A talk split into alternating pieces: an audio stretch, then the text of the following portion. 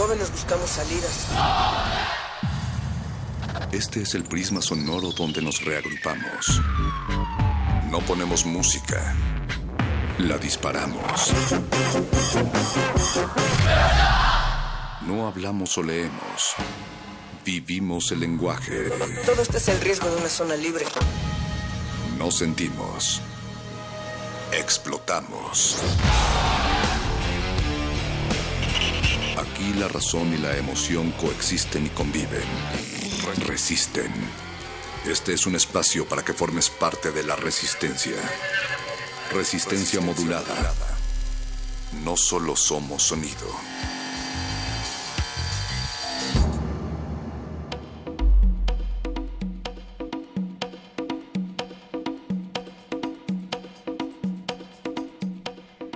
Bienvenidos a este rompecabezas sonoro en donde cada noche las piezas las une cada uno y cada una de ustedes. Pero quitemos eh, tanta seriedad y bienvenidos sean todos ustedes. Sorrosa, a mi lado derecho se encuentra la señora Berenjena. Hola, Mónica Sorrosa, muy buenas noches a ti y buenas noches a todos nuestros queridos y queridas radioescuchas. Aquí inicia la resistencia sónica, resistencia modulada de Radio UNAM. Transmitimos por el 96.1 de FM para todo el Valle de México y también transmitimos para todo el planeta, Moni Sorrosa. Así es. ¿Dónde nos pueden escuchar?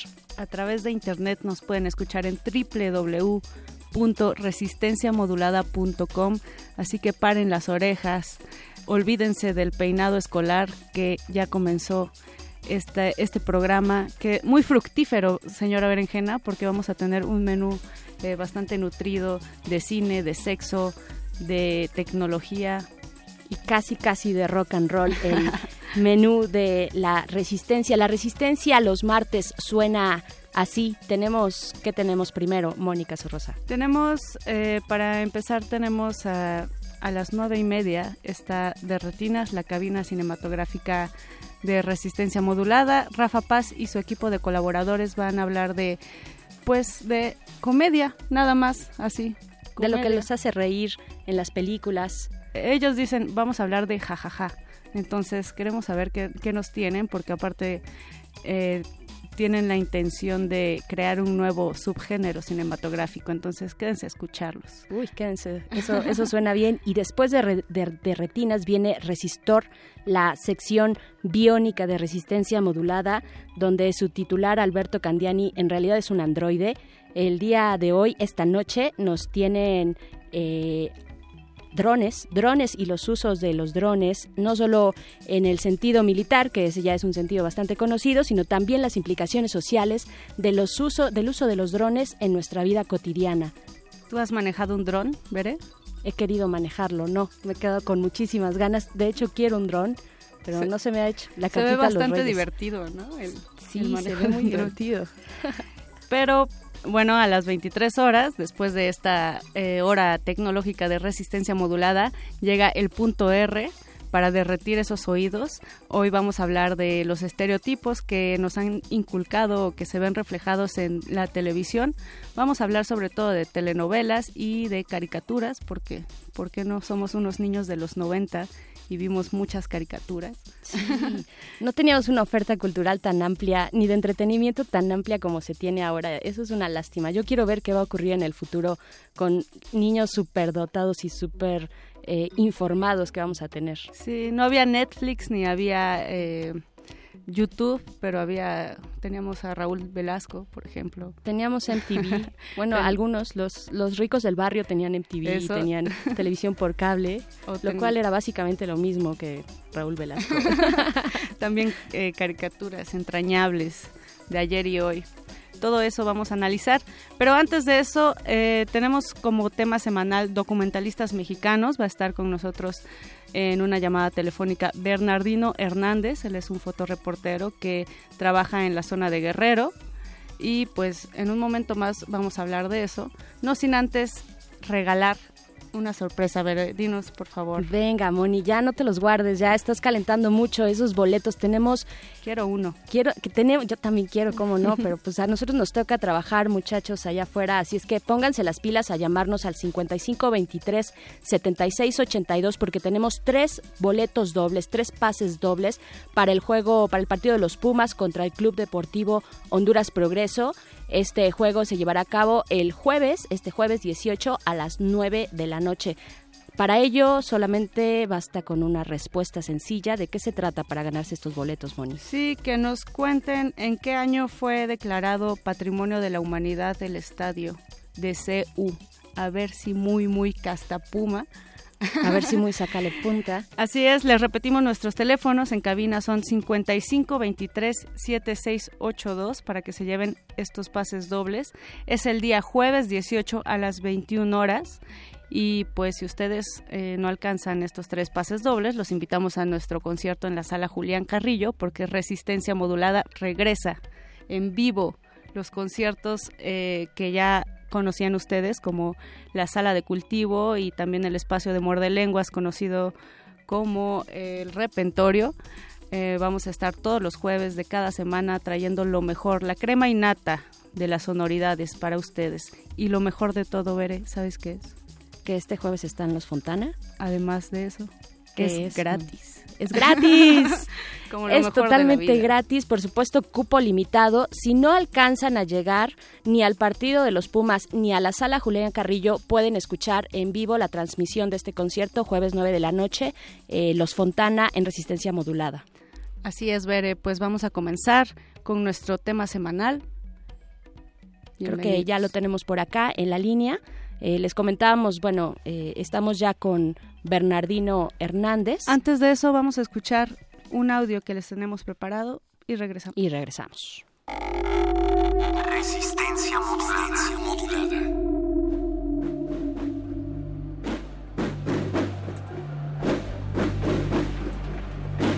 En el cumplimiento de nuestro deber, no existe razón para amedrentarnos por juicios injustos.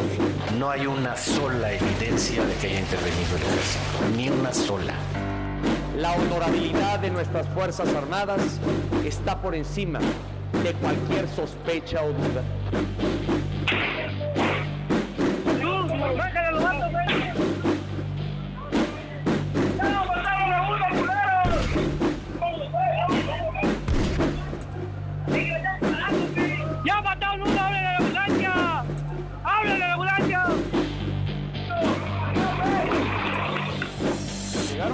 Directo, cortando cartucho, pues, y apuntándonos así con, con sus armas que traía.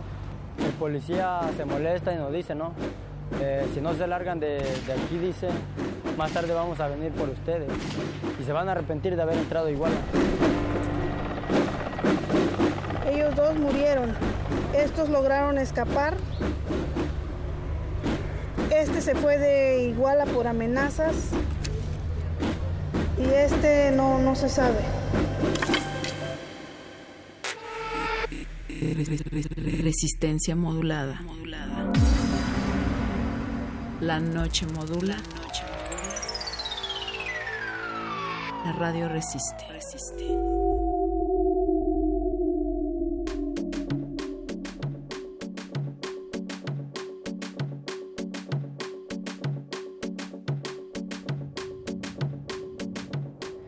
Acabamos de escuchar un fragmento del el documental Mirar Morir, una producción mexicana del 2015.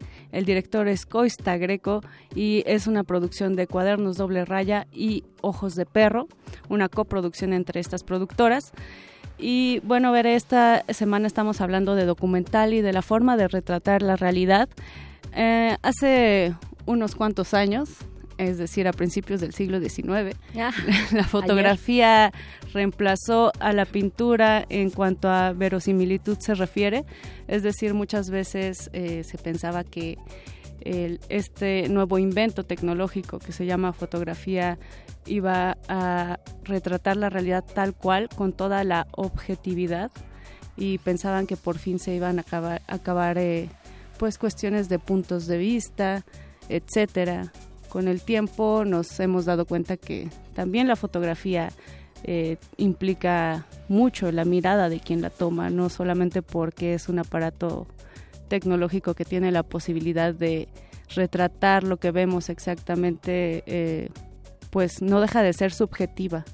Con el documental pasa lo mismo, porque de alguna u otra forma eh, pues tiene que ver mucho quien está grabando la imagen en movimiento, ¿no? Quien está siguiendo esta historia, la construcción dramática y la construcción escénica también se relacionan mucho, pero para eso eh, mejor que nos hable un especialista, ¿ver? porque ya está con nosotros en la línea, Bernardino Hernández. Así es, ya tenemos acá eh, en Resistencia Modulada Bernardino Hernández. Muy buenas noches. Muy buenas noches. Déjame, por favor, presentarte. Bernardino es reportero gráfico, es fotoreportero en Acapulco Guerrero. Eh, trabaja para La Jornada, también para Cuarto Oscuro y para la agencia internacional AP Image. Eh, y bueno, viene totalmente al caso también decir que, bueno, tu trabajo, tu trabajo que refleja eh, a través de la lente, de tu lente, toda la violencia que se vive particularmente en Guerrero, viene al caso decir que, bueno, acabamos de vivir a principios de este mes de agosto el fin de semana más violento eh, durante la administración de Peña Nieto al menos unos 74 homicidios en ocho estados del país y la mayoría focalizados en Guerrero y aún más en Acapulco. Así es que, eh, Bernardino, muchísimas gracias por tomar esta comunicación y pues cuéntanos de tu trabajo, de tu oficio y de cómo es retratar esa realidad tan dolorida, cruda, tan cruda, tan fuerte a través de tu lente. Pues mira, eh, un saludo a todo tu auditorio y a, todos del programa. La verdad, este, pues eh, les agradezco eh, la entrevista, ¿no? Pero la verdad, eh, la violencia nos ha llevado a, muchas cosas, ¿no? Eh, ya hay cosas que no, no se pueden retratar, pero yo lo que trato es de no retratar tan, eh, tanta la violencia, ¿no? Pero ¿Qué es lo que buscas con tus imágenes, eh, Bernardino? Te puedo decir Berna porque para romper un poco el hielo, nosotros sabemos acá que allá en el puerto te dicen Berna, eres el Berna, ¿cierto? Sí, sí, la verdad, sí, sí, con todo gusto y gracias, te agradezco porque serías una amiga más de en, en, mi vida y, en, no, mi acá, trayecto, ¿no? Acá también te, te, te agradecemos mucho, Berna. Entonces, cuéntanos cómo eh, ¿Qué es lo que quieres retratar? Porque, bueno, tienes frente a ti estas imágenes terribles que ya nos acompañan de manera cotidiana. ¿Qué es lo que buscas? ¿Qué es lo que, hacia dónde te diriges cuando diriges tu cámara? Pues mira, eh, yo lo que eh, estoy tratando de hacer, eh, tomar las fotografías, pero no con tanta violencia, ¿sí? simplemente que tenga algo, algún detalle, algo, ¿no? Entonces, pero también es, este, darle a entender a la juventud, a las nuevas generaciones que vienen, o sea, que si entran a este tipo de, de, cosas, o sea, pertenecer a un grupo o algo, la verdad eh, los lleva a fallecer o a morir muy jóvenes. La, la verdad me ha dolido tanto el corazón y yo lo he dicho repetidas veces que me duele o sea, he visto tantos jóvenes, niños de 14, 16, 12 años, o sea, asesinados y, y digo, no saben en realidad lo que es el verdadero amor o el sentimiento hacia las personas. Entonces, lo que estoy tratando de hacer con mis imágenes, que, que vean cómo pueden terminar, ¿no? Entonces, eh, también que la sociedad entienda que por la pobreza que nos está llevando a todos e-, en esta ciudad, la verdad eh, no entiendo a, a los gobiernos eh, que deberían de empezar por algo y poder levantar al país, ¿no? Bernard, Perdón, disculpa que, interrumpa esta idea. Eh, ahora que nos dices esto, bueno, yo quisiera preguntar también, ¿cómo es que tú te acercas a esto? ¿Cómo es que decides retratar este horror? ¿En qué momento de tu vida tomas una cámara y dices, allá voy, voy, voy sobre esto, además particularmente pudiendo retratar cualquier otro escenario, te, te, te ubicas, te, te, te, enfocas en el escenario más terrible de, de nuestro país, que es la violencia. Eh, ¿En qué momento, en qué momento, Berna, decides, no, pues ya, eh, dejo lo que estaba haciendo y tomo mi cámara? Pues mira, la verdad, eh, te soy sincero, o sea, yo empecé trabajando en la playa, a mí me enseñó un fotoreportero, un reportero, eh, Alfredo Sánchez, entonces, eh, él, para hacerte más rápida y explícita, la, el comentario, eh, entonces eh, se va él, me deja un equipo, me deja, me, eh, me hereda algunas cosas, entonces me vuelvo eh, pesetero al principio, después posteriormente empiezo en una rotativa, en un periódico, posteriormente empiezo a tomar fotos de políticos y todo, eh, protestas, de todo, ¿no? Entonces... ¿Qué es un pesetero, Berna? Pues mira, un pesetero es, es un fotógrafo que inicia su fotografía en una iglesia, tomando fotos de ah. bodas, 15 años, bautizos, primeras comuniones, eh, y, y, se va llevando, ¿no? Entonces, eh, yo no quise quedarme ahí, la verdad, más que nada por algunos amigos y más que nada por una persona que se llama una fotoperiodista Karina Tejada, que estuvo en el sur, un periódico local de Acapulco, y me empieza a sonsacar, no se puede decir, pero mira que las fotos periodísticas así y así, entonces empiezo yo a, tomar ese tipo de fotografías y em, inicio es donde inicio a tomar este tipo de fotografías, en la verdad. Y ahora, a la distancia, en este momento, eres un fotoperiodista premiado internacionalmente. Hace poco eh, recibiste un premio por tu trabajo, en eh, un premio internacional en Sarajevo, si no me equivoco. Así es. Sin embargo, Bernardino, decides quedarte en Guerrero a continuar haciendo esta labor eh, periodística ahí. Pues sí, mira, el, el World Festival, donde el World Festival me dieron un reconocimiento a, a mi trabajo, la verdad, me siento muy agradecido tanto con la sociedad y con este esta eh, agencia de fotoreporteros de guerra. La verdad agradezco y me llenaron de, de más que nada por haber eh, participado ahí, conocí muchos fotógrafos corresponsales de guerra, eh, reporteros, y digo, te vas llenando de cultura, ¿no? Bernardino, también bueno, esta, eh, esta labor de reportero de guerra o de reportero de nota roja que se ha vuelto lamentablemente sinónimo en algunos en algunas regiones eh, ayuda también a transformar la realidad o qué eh, qué te ¿Qué te mantiene a ti realizando esta labor? ¿Crees que se puede, gracias a este tipo de fotografías que tú tomas, eh, transformar algo de lo que existe eh, no sé, disminuir la violencia, crear algún tipo de conciencia en quienes vemos tus fotografías? Pues mira, yo, yo, yo siento que sí, ¿no? Yo lo que he tratado de hacer es eh, dar a los jóvenes y darles a entender cómo pueden terminar a la sociedad también, o sea, que cuiden más a sus hijos, eh, que hay que poner un poquito más de empeño. Yo la verdad, eh, me siento a veces adolorido por el por, por, por ver tanta violencia, ¿no? Pero eh, como te vuelvo a repetir, el, la pobreza es lo que los lleva a todos a esto, ¿no? Entonces, eh, ayudar, a veces, a mí me pasó en mi infancia, eh, yo llegamos de otro lado al puerto de Acapulco y la verdad, desde los ocho años ya inicié yo trabajando en eh, canastero en el mercado, posteriormente vendiendo aceites de coco en la playa. Tú vienes desde abajo, Bernard.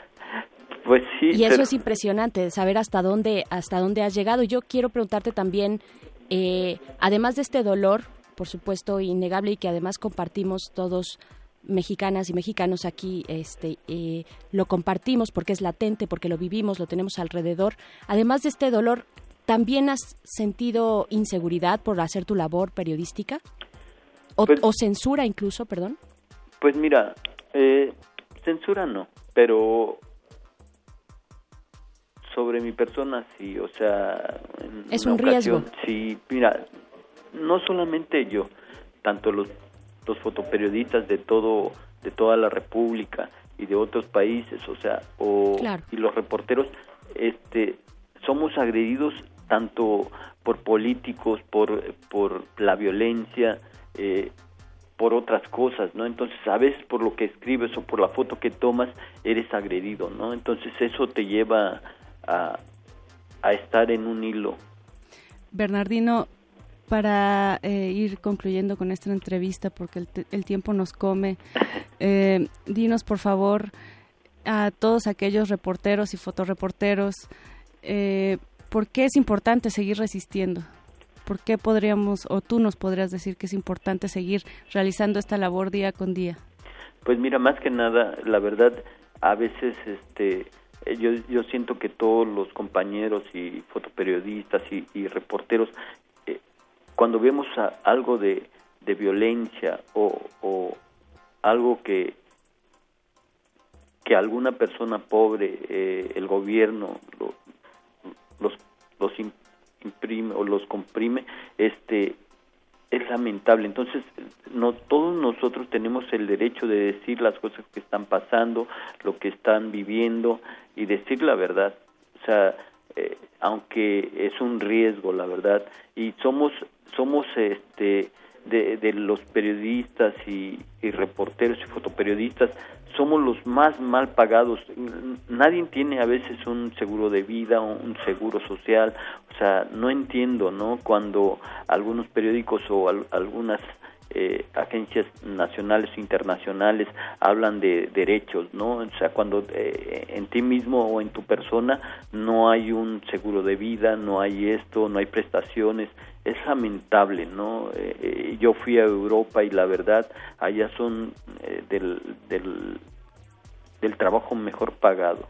Vale la pena, Bernardino, alzar la voz, tomar una foto, alzar la pluma, decir lo que no nos parece. Muchas gracias por esta entrevista que nos concedes, Bernardino Hernández, fotoperiodista en Guerrero. Muchas gracias. No, yo gracias a ustedes y por haberme dado la, la, la oportunidad de decir lo que siento y la verdad, eh, eh, eh, a mí me duele y se me comprime el, el corazón por ver tanta pobreza en mi país, por porque en realidad no hay lo que dicen a veces los- el gobierno, ¿no? Que están haciendo eso y esto, cuando es lamentable. A veces ya no es necesario subir a la sierra, a la montaña donde yo subo, ya lo puedes ver en, una- en alguna colonia de tu En las calles. En las calles, Sí. exactamente. Bernard, te agradecemos muchísimo este espacio y sobre todo agradecemos tu valentía, eh, tu día a día, el trabajo cotidiano que haces y seguiremos atentos también a esa labor. Eh, mucho orgullo, mucho agradecimiento, agradecimiento también para ti y muchas gracias. Buenas noches, No, Bernardino. gracias a ustedes por darme la oportunidad y un abrazo y de corazón les digo que sigan amándose unos a otros, no solamente a una persona, sino a todos. Hay que amarnos. Muchas gracias, Bernardino. Ahí está, eh, pues este mensaje tan emotivo, como no, ¿no? Tan emotivo cuando te enfrentas directo a este horror nacional que estamos viviendo. Bernardino Hernández, el Berna, fotoreportero en Acapulco Guerrero, y nos vamos a ir nosotros ya Directamente con la cabina cinematográfica de esta resistencia. Venga, Rafa Paz y sus colaboradores se quedan con ustedes. Buenas noches. Resistencia modulada.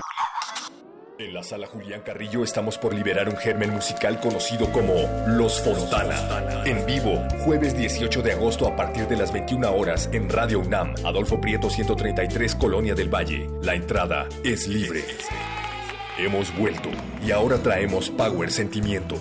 Resistencia Modulada, Radio UNAM y el Fondo Internacional para la Promoción de la Cultura de la UNESCO invitan. Quiero, leerles un tuit que acaba de subir en este momento. Dice, misión cumplida. Lo tenemos. Resistencia Resistencia. Resistencia. Resistencia modulada.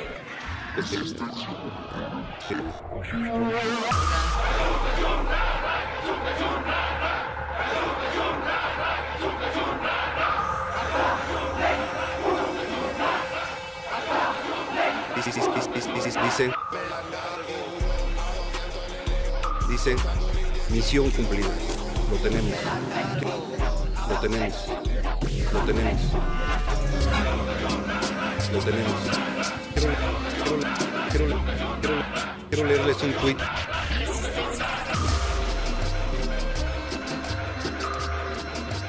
Quiero leerles un tweet. Quiero leerles un tweet. Misión cumplida.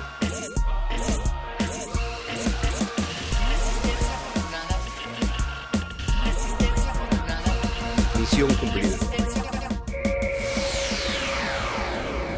Mis- mis- mi- mi- misión cumplida. Joaquín Guzmán Loera ha sido detenido.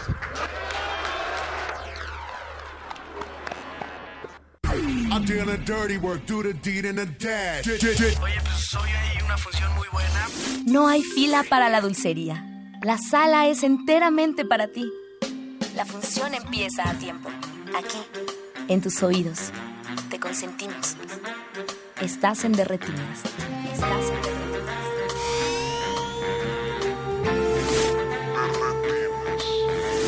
Es un rollo, es un rollo, es un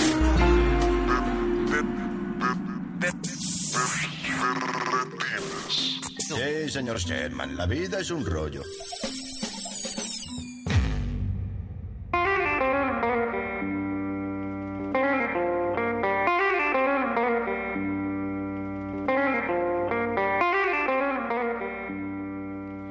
Muy buenas noches, tengan todos ustedes bienvenidos a su cabina cinematográfica. Esto es de Retinas y vamos a estar hablando de cine los siguientes 45 minutos. Mi nombre es Rafael Paz y aquí a mi derecha se encuentra Jorge Javier Negrete. Jorge, ¿cómo estás? ¿Qué tal, Rafa? Buenas noches. ¿Te agarró el aguacero, Jorge? Me agarró fuerte. Estuvo, estuvo bastante fuerte porque Alberto Acuña Navarijo no va a llegar a esta cabina. Si estaban esperándolo. Eh, el joven Miau ya puso carita triste. Hoy no hay navarajazo. No hay cine taco chambroso, pero sí vamos a echar el relajo acostumbrado. ¿no? Como siempre. Sobre todo porque esta es una noche llena de risas. Estamos tomando como pretexto los 20 años del estreno del profesor Chiflado para hablar de las mejores comedias que hemos visto en nuestras vidas y postular un nuevo subgénero. Y para eso hemos pedido ayuda del especialista en cine jajaja y su principal postulante, el señor Bartolomé Delmar, que está aquí enfrente mío. Así es. ¿Cómo estoy, estás, Bart? Estoy aquí. Yo estoy muy bien, ¿y ustedes? Te ves bastante revitalizado. Dormí toda la tarde después de pagarle dinero a gente que le debía y vengo con todo. ¿Qué desayunaste? Nos pregunta alguien del público. ¿Qué desayuné hoy? Eh, desayuné en varias partes. Qué raro. ¿Por qué? Qué raro. No, bueno, o sea, Normalmente lo hago así. Ajá. Me desperté muy temprano, peligrosamente temprano, como a las 6 de la mañana. Eso es muy peligroso. Es muy peligroso. Y entonces desayuné huevos, que me hice yo, bastante bien. Pero ya para las 10 de la mañana me estaba muriendo de hambre otra vez. y desayuné un sándwich de jamón. se veía bien. O sea, estaba bastante bueno. Pero bueno, Debo decir. Nuestro tema de esta noche es especial porque elegiste cinco películas, cinco grandes comedias. Cinco grandes comedias. Bart, ¿qué es el cine jajaja? Que tengo entendido que es muy diferente a una comedia regular. Ja, ja, ja, ja, Ja, ja, ja. Eh, no sé, eh, y, eh, esta emisión se puede dedicar a descubrirlo. Y una a- a- a- no solo a descubrir qué es el cine de esa jajaja, sino a partir de eso aprender algo de nosotros mismos. Este de retina siempre es de descubrimiento personal. Qué bueno, qué bueno que hagan ese Siempre llegamos a lo más profundo. Eso es lo más de cada importante. género. y antes de irnos al primer corte musical, les recordamos que estamos en Facebook en Resistencia Modulada y en Twitter como arroba Rmodulada. Díganos cuáles son sus comedias favoritas, cuáles son las películas que más risa les causan y les provocan. Nosotros vamos a ir a un corte musical. Toda la selección de hoy está relacionada con el jajaja y con la risa. Así que lo más adecuado para que el señor Bartolomé despierte es que la primera canción sea Jajaja de la Lupita. Tú que eres gran amante del rock en tu idioma. Sobre todo de la Lupita. Corte musical. Por favor, Mauricio. Ja, ja, ja, ja. Derretinas.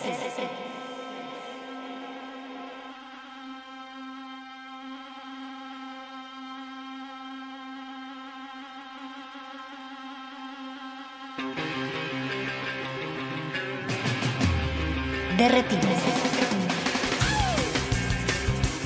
Derretinas.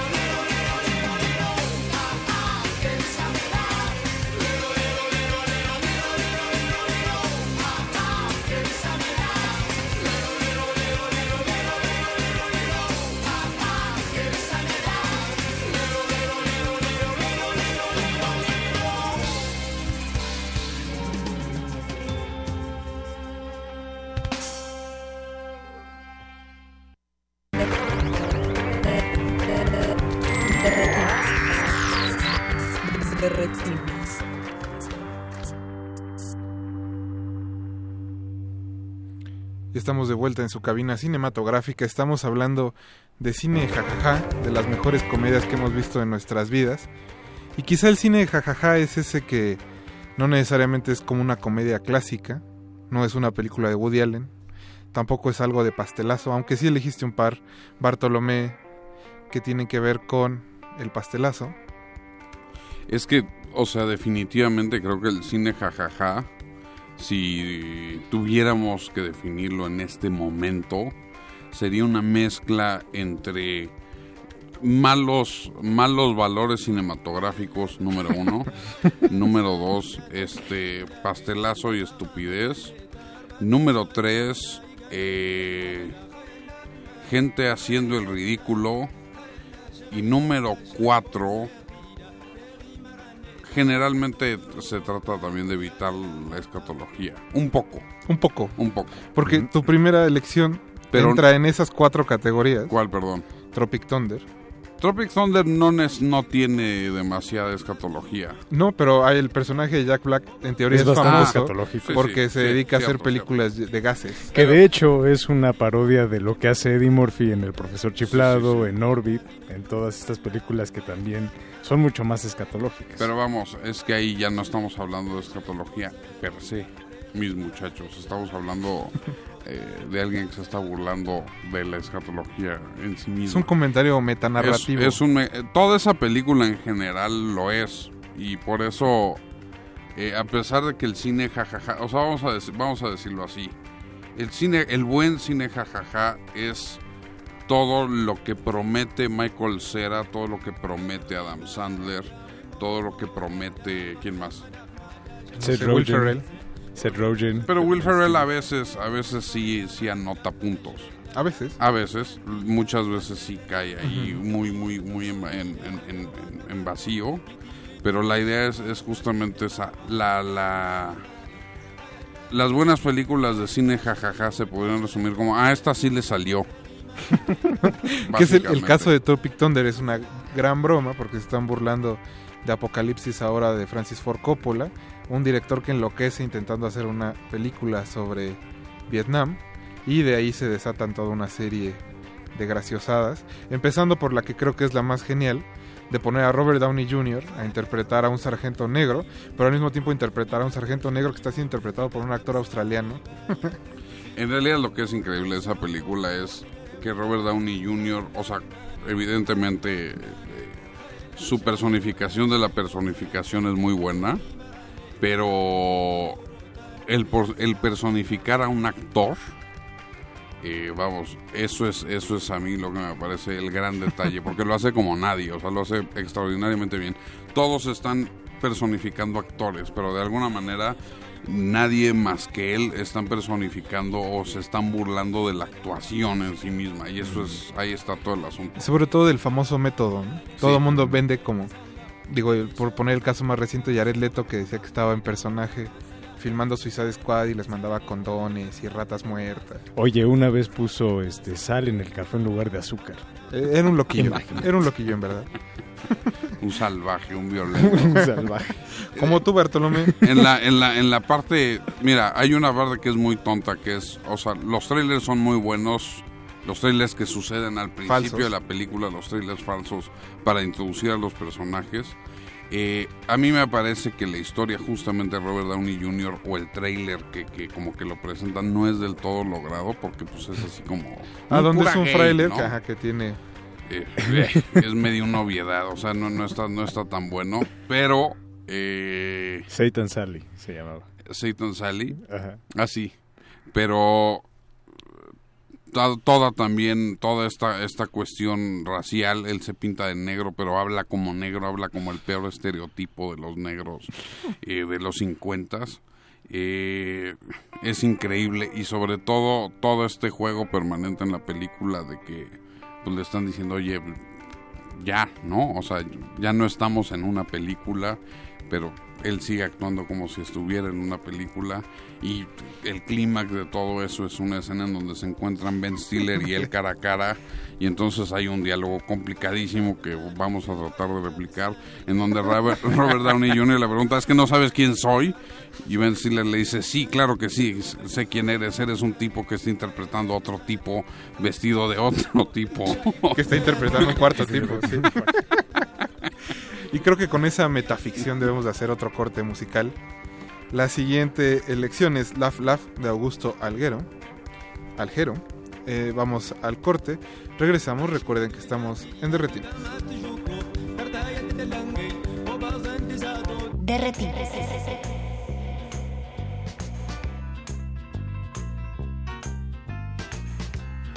There's so many people walking around today, distressed and everything, without knowing just what to do.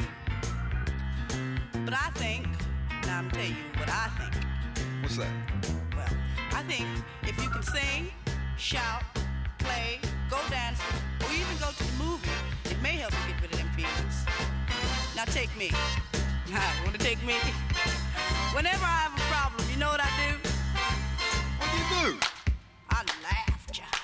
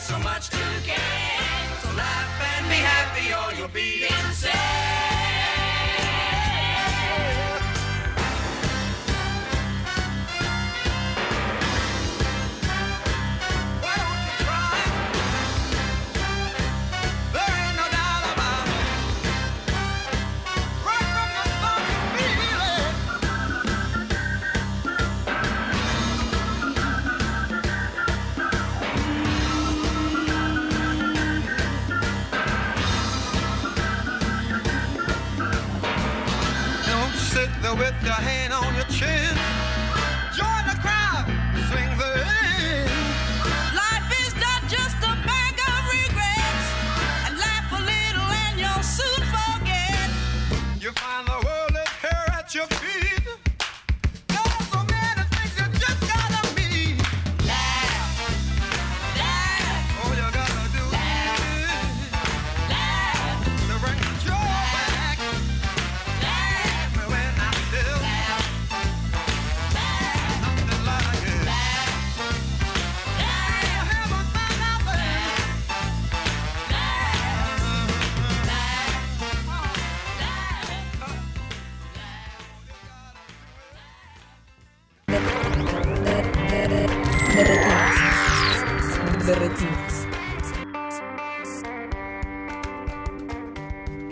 Muchas gracias a todos los que nos están siguiendo en redes sociales. Recuerden que estamos en Twitter como arroba R modulada y en Facebook como Resistencia Modulada.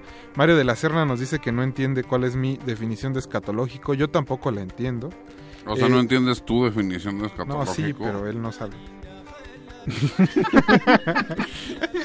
Edgar Chávez García nos dice que el profesor chiflado de Eddie Murphy no estaba mal, aunque repite 20 veces la fórmula de los polivoces. Que Cloud Atlas le pareció humor involuntario porque todos los actores hacían a seis personajes. Y que así como Bartolomé define las películas del cine jajaja, pues esas nunca le han dado risa. Pues es una, Es una lástima. Es una lástima. Se está perdiendo algo de la vida y de sí mismo. Y Francisco Flores nos dice que a él le gustan las comedias de Jim Carrey porque es como el Eugenio Derbez mexicano, aunque creo que más bien será como el Eugenio Derbez de Estados Unidos. Canadiense. Canadiense. Lo cual es bastante adecuado porque tu segunda el- elección es Dumb and Dumber. Sí, para eso invitamos aquí a, a Paco Tenemos a ajá, comentar. aquí un invitado especial. Otro, otro, Muy buenas noches. Otro pedazo de conocimiento material- materializado en persona. Creo Paquito, ¿has visto Dumb and ¿Viste- Dumber? viste Dumb and Dumber es, junto con Ace Ventura 2, Un Loco en África, son las dos películas que me sé de memoria. ¿En qué sentido? ¿Qué pasa en el, que- minuto 25, Paco? No, bueno, no me la sé No, de, de ¿te la esa sabes de manera. memoria o no? No, no, o sea, van sucediendo las escenas, Ah. los diálogos, los intercambios entre personajes y yo me puedo adelantar aproximadamente .5 segundos a cada diálogo. ¿Cuál es tu escena favorita? ¿Cuál es tu escena favorita de Dumb and Dumber? De Dumb and Dumber... mm, A mí, a mí se me hace también una cosa... Es de las pocas películas donde aguanto a Jim Carrey. Yo, yo creo que me gusta mucho cuando llegan a la cena vestidos con, con, con smokings con naranjas smoking. y azules. Apastelados. Y, apastelados. Precisamente. Y, y entran, entran a la sala peleando, con, con sus bastones. A mí, ¿sabes cuál me gusta mucho? Cuando él descubre que Harry le está poniendo el cuerno con, con Miss Samsonite. Miss Samsonite. Y se pone a como vomitar y llorar al mismo tiempo. ¿Sabes de qué Sí, estoy sí, hablando? Sí. Es Sí. una genialidad. Es También- una enorme también su película. fantasía es muy, muy ¿Pero por qué creen que esta película dé tanta risa?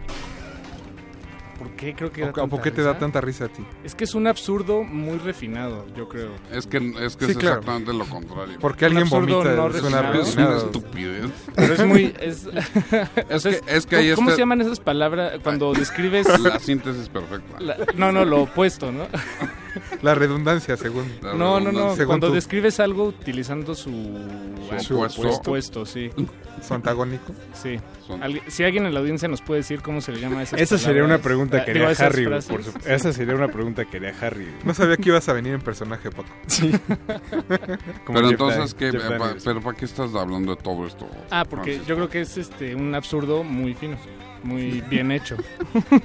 Bueno, no hay que, Creo, hay creo que olvidar- Bartolomé disiente. Sí, es que creo que la magia de este tipo de películas es que mientras más idiotas son, mientras menos sentido, menos sutileza, menos inteligencia Mm. tengan, terminan siendo más sutiles, más inteligentes y en muchos sentidos eh, a- alcanzan más que pretenciosidades como... Tengo dos palabras para ti. Qué pretenciosidades. Schneider. No, Yo pero creo es que que no, no, no, es no, no, demasiado- no, o no, sea, pero es- es que no, no, no, no. ¿es lo que estás diciendo? No, ¿Es no, no, que No es estás lo que diciendo, estoy diciendo. No, no es lo que No, estoy no, no. diciendo. Habría que definir qué es la pretensión, Dios no es qué es la que pretensión cómica también. No, porque Rob Schneider ni siquiera tiene. Mira, te, te voy a decir cuál Aparte es la le va a los tigres sin ofender a los que le vayan a los Rob tigres. Schneider, la diferencia entre Rob Schneider y estupidez es como las que estamos aquí, este, O sea, yo creo que Rob Schneider es, muy malo, está muy sí, mal. sí, sí, me queda claro. Pero la diferencia es que Rob Schneider no tiene una conciencia de que está haciendo una estupidez. Y estos tipos, por supuesto, que es- saben que es están el- haciendo el una caso de tu- Ese es todo el truco. De tu siguiente elección. The Other Guys, que en español se llama Policías de No, no. Vamos a entrar de The Other Guys, podemos hablar un poco después, pero antes Ok, de, a de- terminar este bloque, vamos a hablar de la estupidez más grande de todas. Un desperdicio de presupuesto, tiempo, producción, millones de dólares probablemente, y por eso es una genialidad, que es Freddy Got Fingered de Tom Green. Tom Green. una película completamente es un desperdicio, pero evidentemente conociendo a Tom Green está hecha con esa exactamente con esa intención y por eso es una maravilla. Yo, yo nací en, en unos años antes de que, bueno, no, no exactamente, pero por el año en que nací ya no me tocó que Tom Green fuera una figura verdaderamente influyente en mi vida. Un genio. No, no, pero un genio de los más grandes que han habido en la vida. Sobre todo en su viaje a Japón. Eso Esa, güey, en. Japón, en Japón se, se pone, ¿qué hace en Japón? En Japón Eh, pone a hacerse una campaña a favor de los tenedores, vestido de tenedor en la calle. Este, se pone en, en- en- supongo yo que culturalmente en el metro en Tokio la gente es muy, muy, muy callada. Y entonces él llega con un beatbox a decir, everybody say, oh, oh", y con el micrófono y nadie responde. Este, cosas así, cosas bonitas así. Y en Freddy Godfinger hay una escena que es, es el desperdicio, eh, por definición, en donde él está tocando un teclado Con los con dedos muchos amarrados. con muchos hilos amarrados a los dedos que a su vez están conectados a un sistema de poleas Complejo, que a su ¿eh? vez muy complejo. complejo. es que eso es lo que es increíble Sí. muy complejo que a su vez están con eh, tienen amarrados abajo estas poleas tocinos y salchichas y entonces conforme toca el piano los tocinos y las salchichas Y, y entra su y papá a la escena y le dice, papá, ¿quisieras un salchichas? Nada más para recapitular, recuerden que ya llevamos tres comedias, que es Tropic Thunder, que aquí se llama Una guerra de película, Dumb and Dumber, que es una pareja de idiotas, Yo creo que y. Freddy Got Finger, que no tengo idea de cómo se llama en español. Yo tampoco. Creo que ni la sacaron. Todo el mundo la repudió, la odia, pero no entienden nada. Es una genialidad. Y con eso nos vamos a ir a otro corte musical. Antes, Milka Nava nos dice que la respuesta a la cuestión gramatical de Por, Paquito por es favor, Milka, antítesis. por favor. ¿Es la qué? Antítesis. La- no, no, no, Bueno, él no. dice, eh, no, nada más estoy leyendo. No, bueno, Hay la- que decir que está equivocado el señor. Y Francisco Flores nos dice que su escena favorita, imagino, de una pareja de idiotas es cuando pelea con el cocinero y luego llegan las chicas en el camión. Y que le gustaba mucho. No, es de, entonces es de la otra. De la primera. Eh, ¿Las chicas en el camión? Ah, el final. Ah, el final, el final, el final, final, el claro. final, el final Cuando llega un grupo de chicas en bikini diciendo, alguien nos puede untar crema. Y dicen, ¿saben qué, chicas? Es su día de suerte porque en esa dirección seguro encontrarán un par de chicos que estén dispuestos a untarles crema. Y con eso nos vamos a ir a otro corte musical. Esto es Risa de los Babasónicos. No se despeguen, recuerden que están en resistencia modular.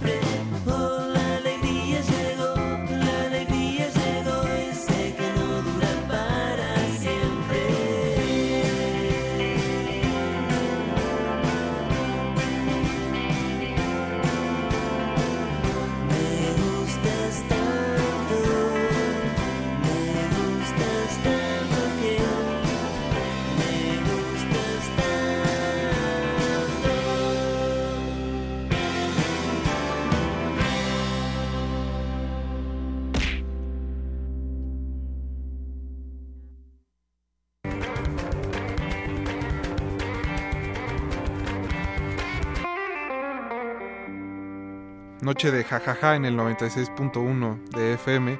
Estamos en Radio UNAM y esto es de Retinas. Estamos platicando de las mejores comedias que se nos han cruzado por la vida. Obviamente hemos dejado muchas de lado, Ah, nos ha faltado también hablar de Burn After Reading. que es la siguiente elección. La siguiente lección.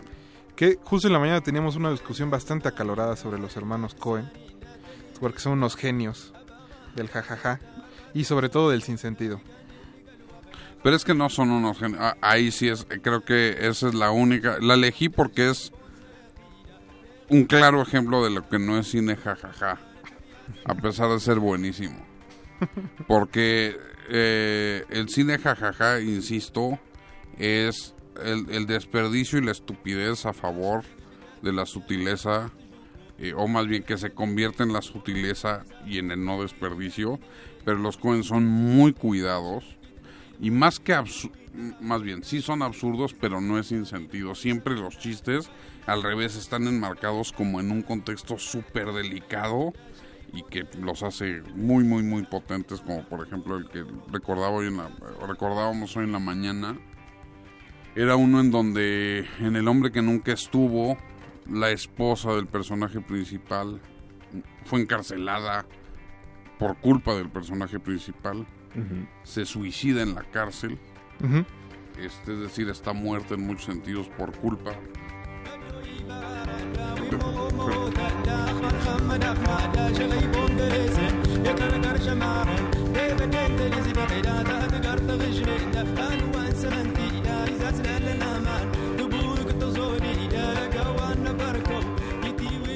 Le queremos dar la bienvenida a todos nuestros escuchas del 860 de AM.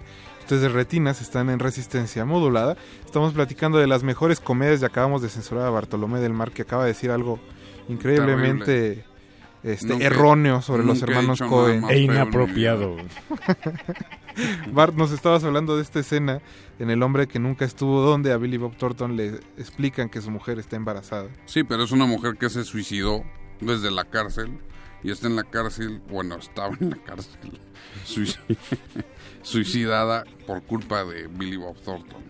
Entonces llega un tipo que no sabe nada de la historia y dice, señor, señor Crane, se, se apellida así el personaje. Pues la verdad es que le hicimos una autopsia a su mujer y pues yo no debería decirle esto, pero pues estaba embarazada a la hora de su muerte. Una escena muy lúgubre. Y entonces voltea Billy Bob Thornton y le dice, pues mi esposa y yo no teníamos relaciones sexuales desde hace años. y entonces el detective que se lo dice le dice como, pues bueno, ese no es mi problema.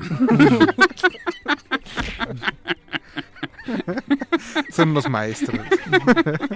que de alguna manera es, es, es, es exactamente el mismo truco que, que en el Gran Lebowski cuando llega el famoso personaje de Jesus a decirles que los va a destruir eh, con su equipo de boliche, que los va a hacer pedazos, que no tienen una sola oportunidad de, de vencerlos. Y le responde Jeff Bridges, bueno, pues eso es más o menos como... Como tu opinión. pues tu opinión, ¿no? Lo, lo- lo curioso que decíamos de los Cohen en la mañana es que utilizan el mismo o modelo de historia de, de alguien que quiere hacer algo, no sabe cómo lo va a hacer y por quererlo hacer echa todo a perder y de todos modos nunca lo hace. Sí. Pero Sí. le sirve igual para hacer drama que para hacer comedia. En ese sentido sí es, sí es, sí son películas completamente absurdas, pero insisto, no es, eh, es un absurdo muy, muy, muy premeditado, por decirlo así, porque justamente es eso, no es un modelo en donde el personaje principal siempre quiere algo o cae en una situación en donde se encuentra una oportunidad muy inmensa que lo puede ayudar en algo efectivamente por angas o mangas destruye todo lo que su, todo su universo, todo el universo de miles de personas, etcétera, y nunca nadie gana nada. O sea, eso que se quiso al principio nunca se obtiene. Pero el humor está tan trabajado que cada golpe es como muy seco y hay que recibirlo varias veces como para poder entrarle y de alguna manera hacer que ese chiste o ese ese remate entre con mayor fuerza cada vez. Exacto. Y siempre, y, y justamente por eso encuentran momentos verdaderamente oscuros para, para dar esos golpes, ¿no? Eh, y digo, entra en una tónica un poco más seria de esto del jajaja o no jajaja, eh, creo que son los dos tipos de humor que funcionan, porque son los dos tipos de humor que a final de cuentas sí tienen mucha sutileza. Unos a través de la exageración, o sea, la exageración puede ser enormemente sutil, eso es lo que es increíble, ¿no?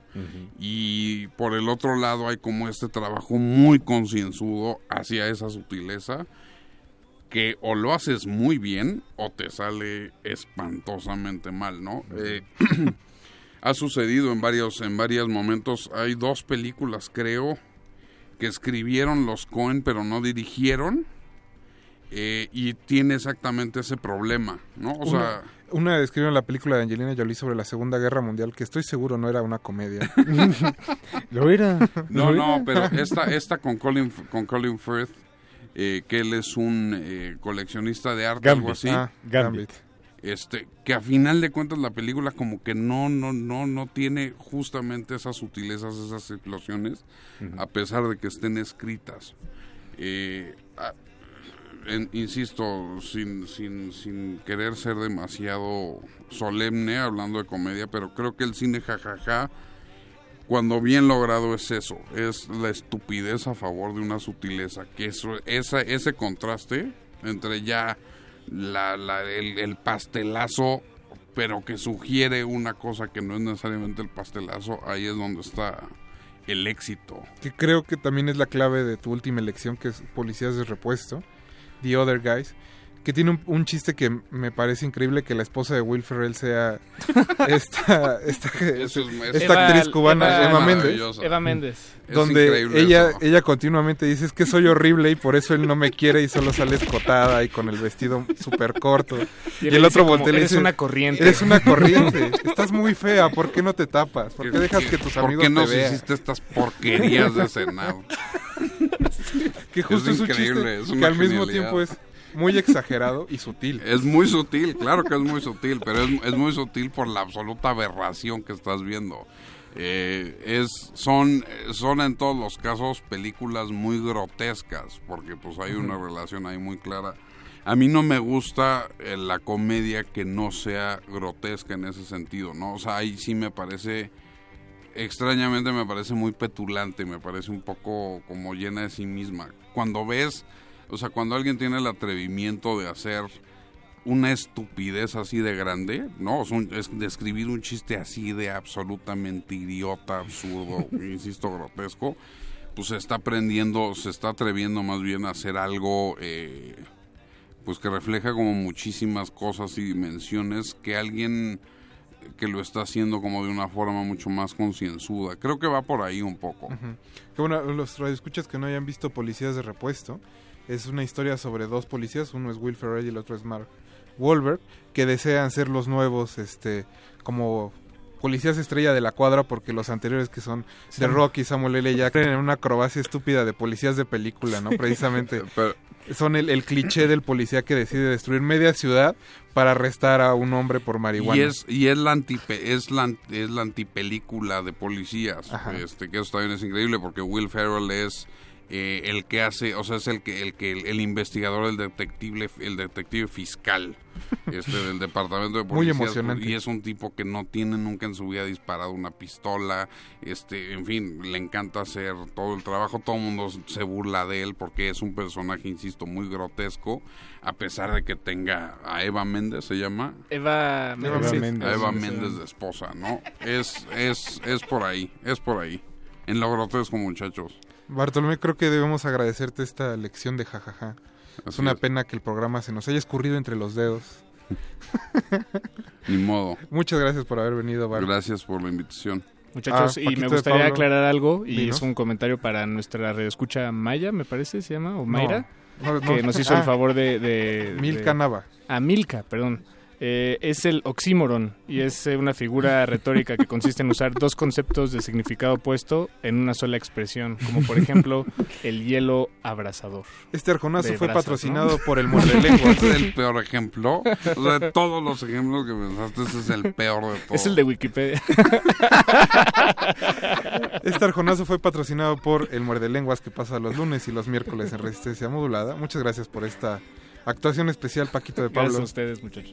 ¿Cuándo pasa eh, cultivo de ejercicios? Este jueves, sesión en vivo, sala Julián Carri- Carrillo, entrada libre, 9 de la noche. Con Fontana. Los Fontana es la banda. Nosotros vamos a ir a otro corte musical. Regresamos para cerrar este de retinas. No se despeguen, vamos a escuchar Laughing de Daniel Johnston. De retinas.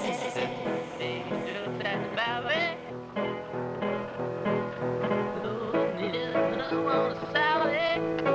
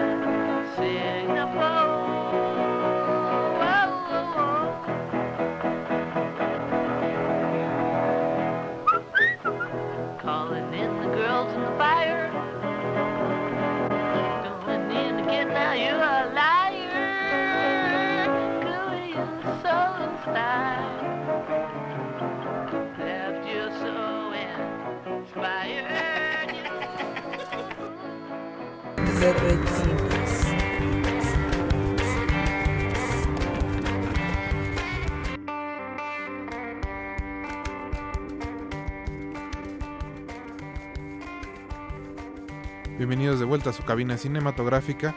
Vamos a cerrar este de retinas platicando con Olga Tapia, que es eh, coordinadora de unos de los cursos que están organizando Distrital y la Semana de las Juventudes, que empezaron, eh, si no me equivoco, ayer y que todavía toda esta semana se pueden inscribir. Así que Olga, muy buenas noches.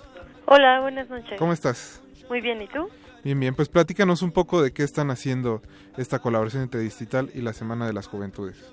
Mira, el Festival Distrital es eh, un festival de cine independiente de la Ciudad de México y es el, pre- el primer festival de cine en línea de Latinoamérica. Y bueno, desde el año pasado, eh, consciente de toda la, la pues la demanda que hay de profesionalización de cine, pues empezó con una edición llamada Distrital Formación. Y a partir de ese momento, pues empezamos a impartir talleres y bueno, estamos muy contentos de colaborar con el INJUVE, que en esta Semana de las Juventudes, pues bueno, eh, eh, la población joven pues es uno de nuestros públicos cautivos y pues estamos eh, bastante felices de participar. Eh, sí, comenzaron el día de ayer. Ayer hubo eh, un taller de realización cinematográfica con Carlos Armela, que es un director mexicano eh, que tiene una película llamada En la estancia. Ajá. También, además de los talleres, hay proyecciones este, totalmente gratuitas y ayer se proyectó su película. El día de hoy yo impartí un taller de producción comunitaria eh, junto a Leonardo Santiago, que él dio también una parte, bueno, como una introducción del sonido como elemento narrativo. Ahí también se proyectó Contraviento, que es eh, pues uno de los resultados de estos talleres de los que te hablaba, que se impartieron en Distrital el año pasado. Eh, lo impartió un cineasta argentino llamado José Celestino Campuzano, que pues está muy metido en la movida del cine comunitario y bueno en Buenos Aires ya se hizo algo súper grande y pues la idea es como empezarlo acá en la Ciudad de México y bueno estuvo bastante interesante ¿Qué porque queda? Ajá. sí ¿Qué queda esta semana? eh, bueno pa- para mañana está el taller de retrato y cine documental con Natalia Brustein a la una de la tarde de una a tres y la función eh, bueno la proyección de tiempo suspendido que es eh, su última película que se que se estrenó en Distrital y el día viernes 19 de agosto vamos a tener el taller de Aprende a hacer un GIF con Arvin Avilés también a la una de la tarde, de una a tres. Y la proyección de Videofilia, que es una película peruana de Juan Daniel Molero.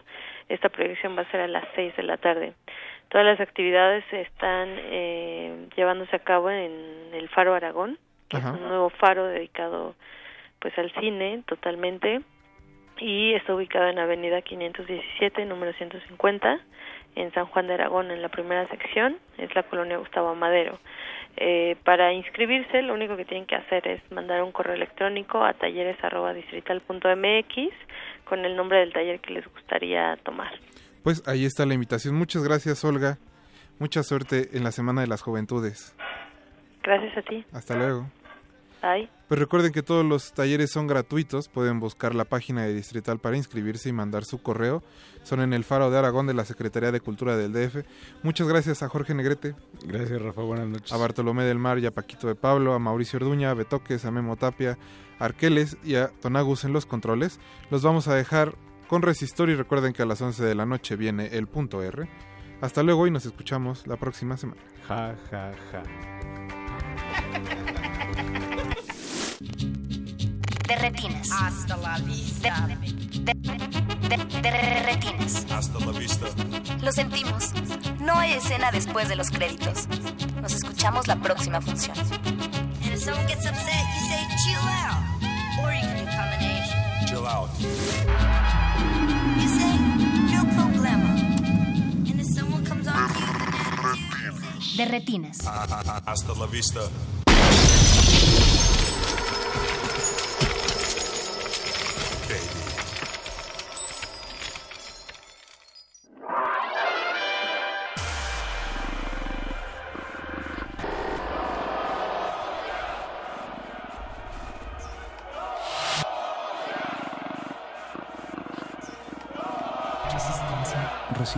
Resistencia.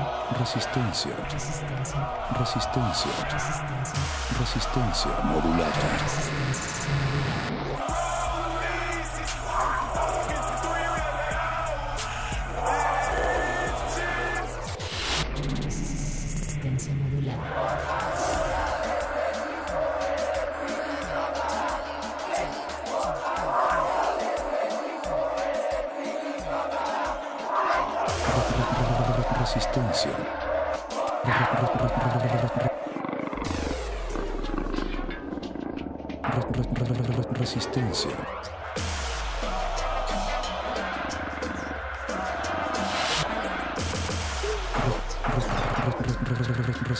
Resistencia modulada. Resistencia.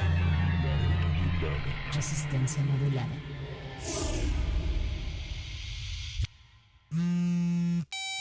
Introduzca nombre de usuario. Radio escucha. Introduzca contraseña. Resistencia modulada. Ender. Acceso permitido a re- re- re- resistor.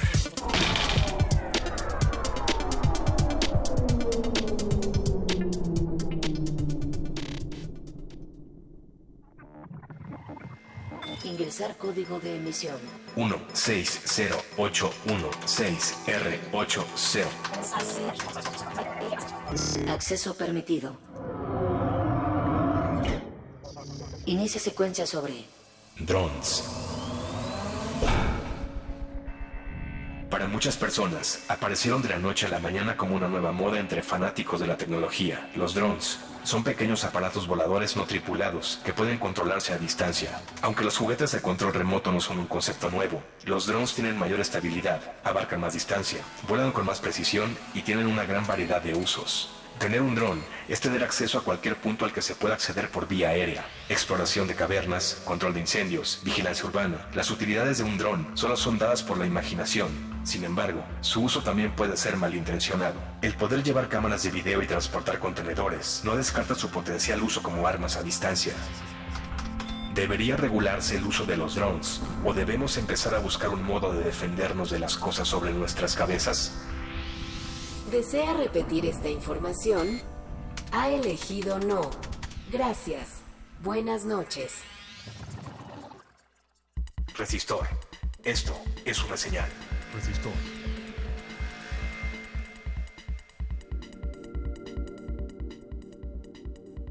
Bienvenidos a esta señal de resistor que se transmite en vivo, siempre en vivo por el 96.1 de frecuencia modulada, asimismo en el 860 de amplitud modulada.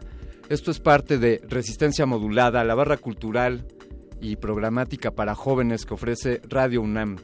Sean bienvenidos esta noche, eh, les acompaña Alberto Candiani, su servidor, y está aquí conmigo Eloísa Gómez. Bienvenida, Eloísa. Muchas gracias, aquí su androide favorito. Eh, ahí está la leyenda, el rumor.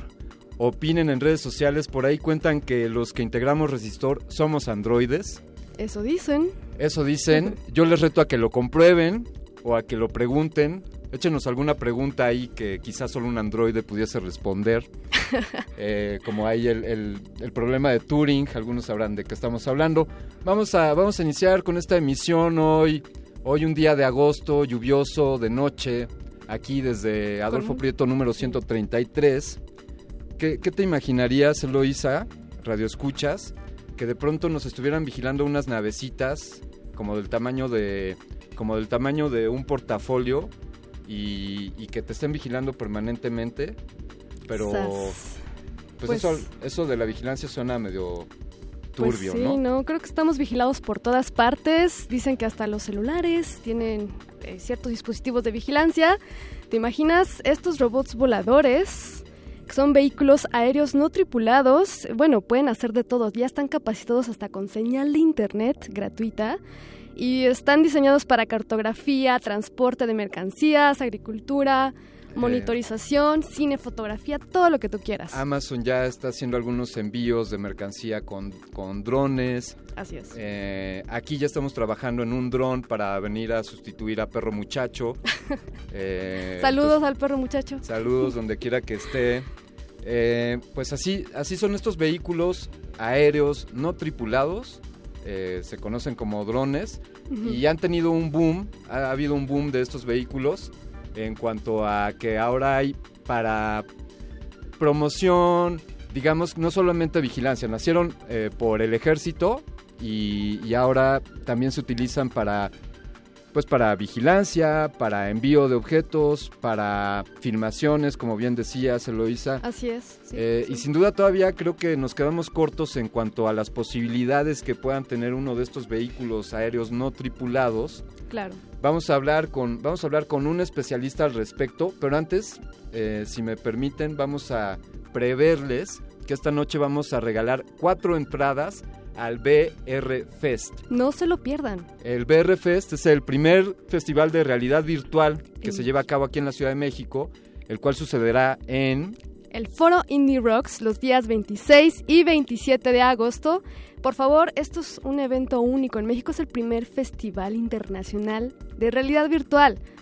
Y bueno, pues estén al Ah, hoy pendiente. vamos, hoy vamos a dar unos boletos aquí, estén al pendientes, aquí daremos la, la respuesta a las preguntas, así que amigos los invitamos a que interactúen con nosotros en redes sociales, en Facebook en Resistencia Modulada, en Twitter en arroba R Modulada y también pueden llamarnos a los teléfonos 5523 5412 y asimismo al 5523 7682. Bien, vamos a hablar hoy con un especialista.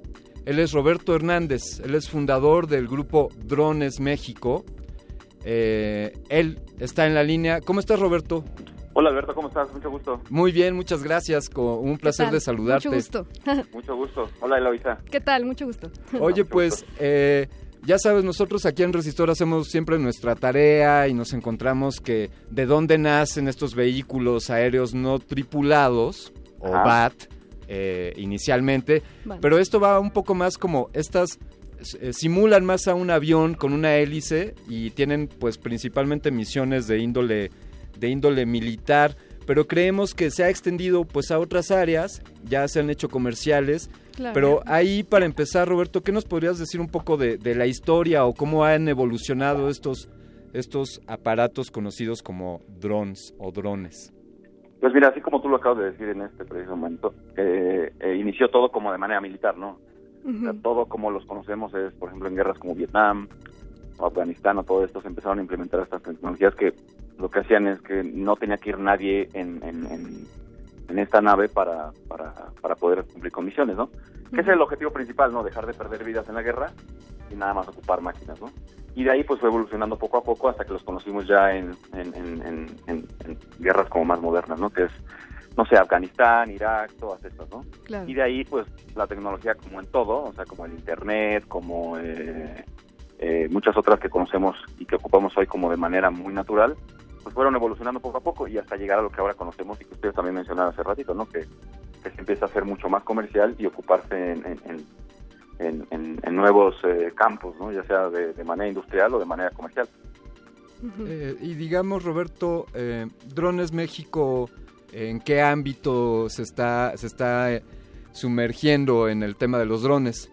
Pues mira, Drones México principalmente nace por una necesidad que tuve yo, principalmente, eh, en donde yo eh, en México no encontraba a alguien que pudiera ayudarme a, a- a entender esta tecnología, ¿no? Esto fue hace tres, cuatro años, más o menos tres o cuatro años, en donde creamos esta comunidad que pues, nos sirvió como plataforma en la parte de Facebook, ¿no? nos sirvió como una plataforma que, que, que potenció esto, y entonces la gente se acercaba y empezaba a crear cosas, ¿no? Empezaba a decir cómo se creaban, o empezaba a dar tips de cómo crearlos, o cómo armarlos, cómo comprar piezas en otros países, eh, traerse cosas de China, todo esto, ¿no? Entonces fue creciendo tanto la comunidad que, que al día de hoy somos más de 16 mil personas que estamos haciendo cosas eh, eh, ya sea implementando o dando tips. Pero la tecnología ha avanzado tanto que eh, hoy en día puedes comprar drones que lo sacas de la caja Claro. y ya estás haciendo trabajos, ¿no? Y por ejemplo, este, nosotros tenemos dudas. ¿La gente puede hacer su propio dron en casa? Claro, o sea, hay dos formas de hacerlo. Ya sea que eres una persona que, no sé, eres un ingeniero que puede desarrollar el software o puede desarrollar los programas. Y lo que tienes que hacer es un- una controladora, ¿no? Que es el cerebro de este aparato.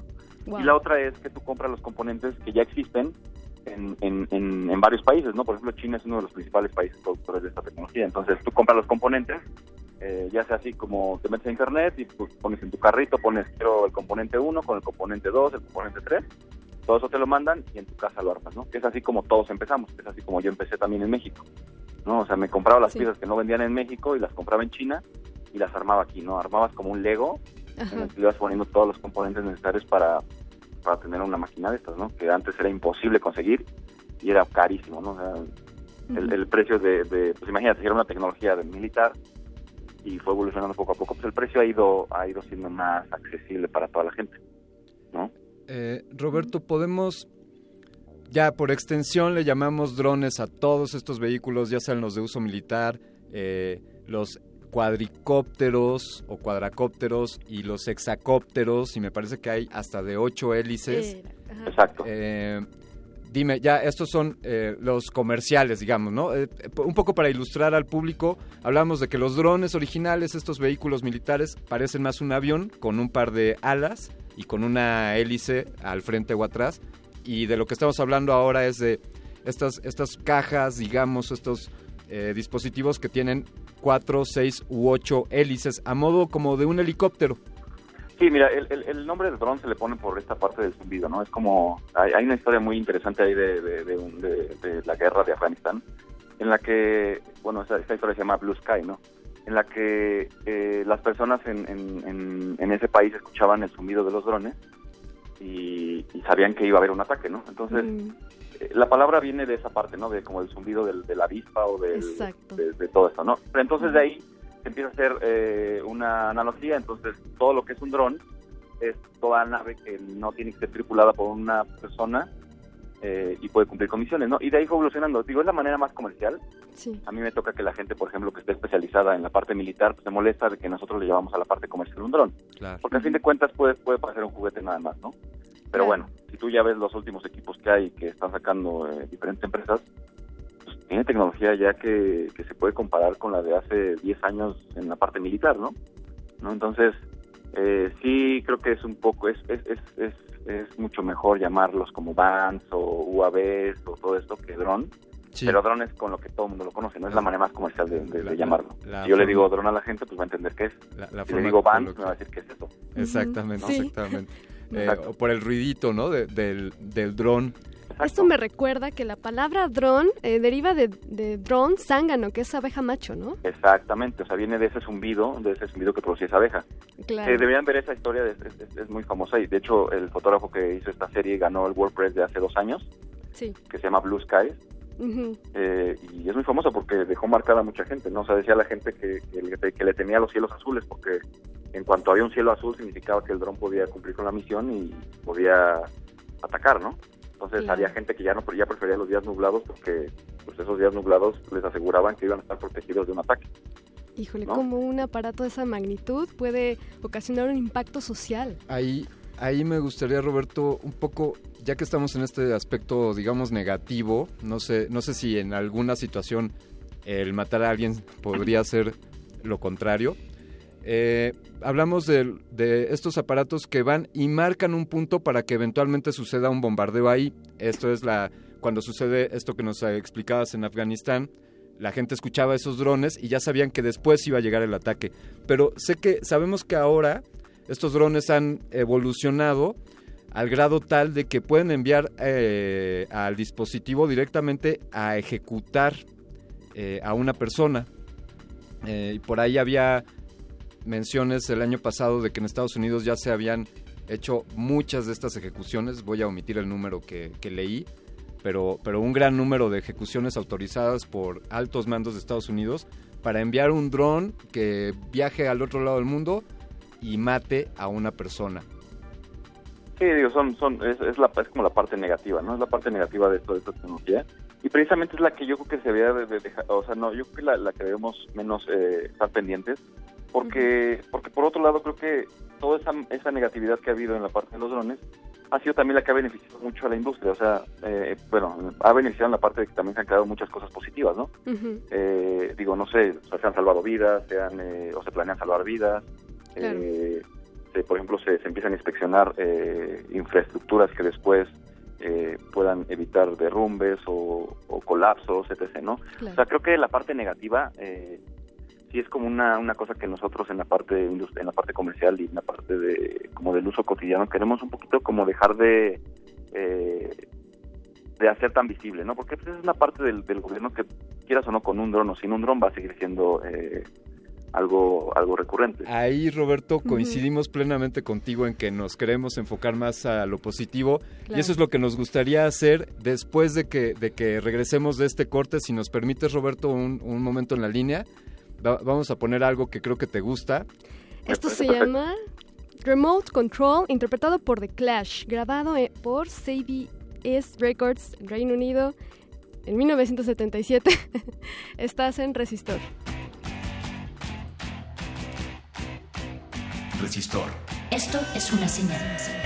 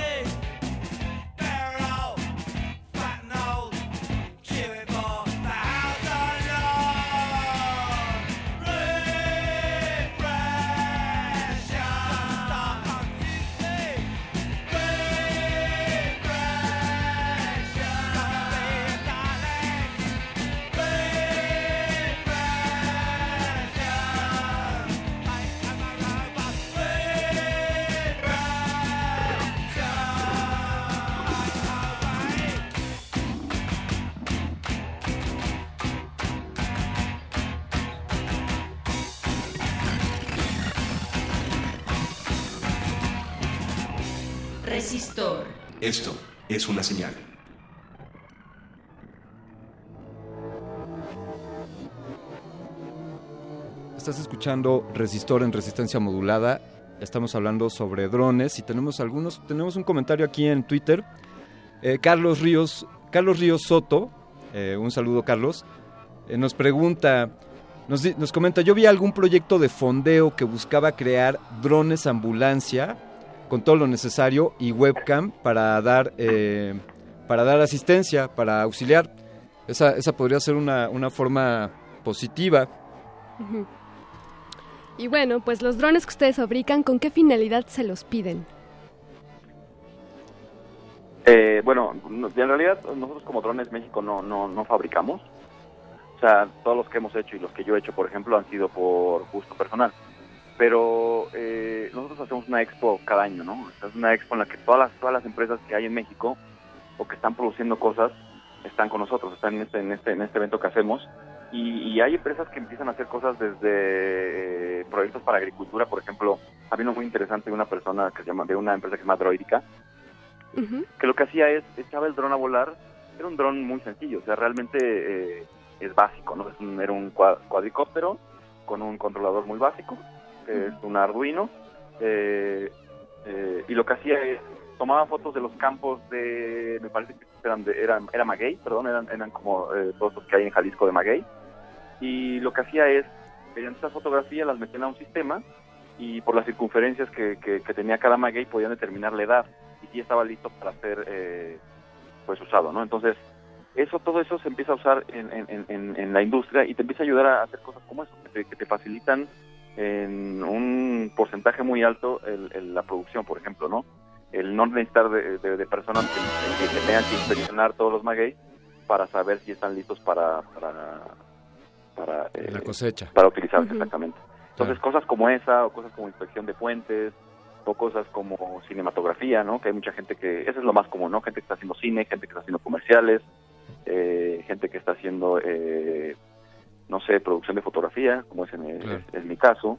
eh, y de ahí creo que creo que el límite es la creatividad de cada persona, ¿no? Porque que ahí, ahí, ahí está la herramienta que es el dron y ahora la especialidad de cada persona lo está llevando a diferentes límites, ¿no? Entonces, eso todo, por ejemplo, eso es lo que nosotros eh, eh, mostramos en esa expo que hacemos cada año. Claro que sí. Bueno, pues estamos, les recuerdo que estamos con Roberto Hernández, fundador y socio del grupo Drones México y Expo Drone México. Exactamente. Eh, Roberto, ¿podrías por favor extender una invitación y darnos los detalles de Expo Drone MX? Si ya Claro. hay programa, eh, cuándo, cuándo será y cómo podemos saber más al respecto. Claro, bueno, la expo va a ser el 5 y 6 de noviembre. Eh, digo, todavía estamos a, un, a un- más o menos tres meses, dos meses y medio. Eh, y de lo que trata principalmente esta expo es reunir a toda la industria que está en México y traer a expositores de otros países, bueno, a speakers de otros países. Y lo más interesante es que es- hay, hay, uno muy, hay un- uno muy interesante que traemos de Austria, que es el que creó el, el Drone 100 que se hizo en, en- bueno, se ha hecho en Sydney, en, Austra- en, en Australia Sí. y en Austria. No, es, es, es un evento en el que se echan a volar 100 drones eh, y al ritmo de una sinfónica empiezan a formar palabras y al, y al final el, el de la marca que los contrató, ¿no? Sí, es un gran Eh, espectáculo. Es, es uno de los de los más o sea, de los más recientes y, e impresionantes que hay en el mundo, ¿no? Entonces traemos este cuate que es Horst Hornet, que es un austriaco, que es el director de esta de, de este proyecto y viene a platicar a México, pues toda esta parte de cómo se creó y, y- sembrar esa semillita, ¿no? Que creo que para nosotros es lo más importante, sembrar la semilla en los mexicanos de que se pueden crear un montón de cosas y más en México que hay mucha sacamos de los principales países eh, eh, eh, en robótica y ya, saben, ¿no? estos concursos que hay en robótica mundial, pues el mexicano está muy bien posicionado ahí. Entonces creo que personas como esta o directivos, por ejemplo, de la, de la empresa más famosa que es DJI, que vienen a nuestra expo, eh, personas de la SCT que van a hablar de la regulación que, que, pues, está pasando en México ya, ¿no? Claro. Que es algo muy importante todavía, bueno, más bien es de lo más importante que se tiene que hablar en esta en todo esto, ¿no? Porque es lo que nos va a llevar a que crezca o que se detenga la- el, el crecimiento de este pues de este mundo que a todo el mundo le está encantando, ¿no? Entonces, eh, eso vemos en la expo, vamos a tener la famosa guerra de drones, donde la gente pone a pelear sus drones y obviamente pues tiene un premio, ¿no? El ganador es como un- una UFC, pero de los drones. Entonces es una cosa de crear, de componer, de etc., ¿no? Y tenemos talleres en donde la gente va a aprender eh, diferentes cosas. Digo, todavía no tenemos exactamente los talleres, pero va a haber varios talleres en la que, en la, que la gente va a poder crear o, o aprender nuevas cosas referentes a toda esta industria. Entonces es un evento súper completo en, en, en Expo Reforma. Este, este año vamos a dos pisos. eh, y pues todo relacionado a drones, ¿no? Digo, vamos a tener empresas- ¿Cuántas, ¿Cuántas ediciones lleva Expo Drone? Vamos por la tercera, o sea, vamos en, eh, empezamos eh, hace dos años. El año el año el año pasado hicimos dos ediciones y este año vamos por la tercera. ¿no? Pues- vamos por la tercera y pues ya cada vez más fuerte. Bien, Entonces, pues, pues pues ahí ahí esperamos a todos para que puedan disfrutar de, de lo mejor de esta industria y más que encuentren para qué quieren cada equipo, ¿no? Porque hay gente que no sabe o no tiene idea cómo ocuparlo. Ahí en este en esa expo van a saber todo lo que quieran de drones, todo. de ¿Van a salir ahí con uno o van a salir Eso. con la idea para crear uno? Eso, Está perfecto. volando en un dron, saliendo de Expo Drone. Van a salir.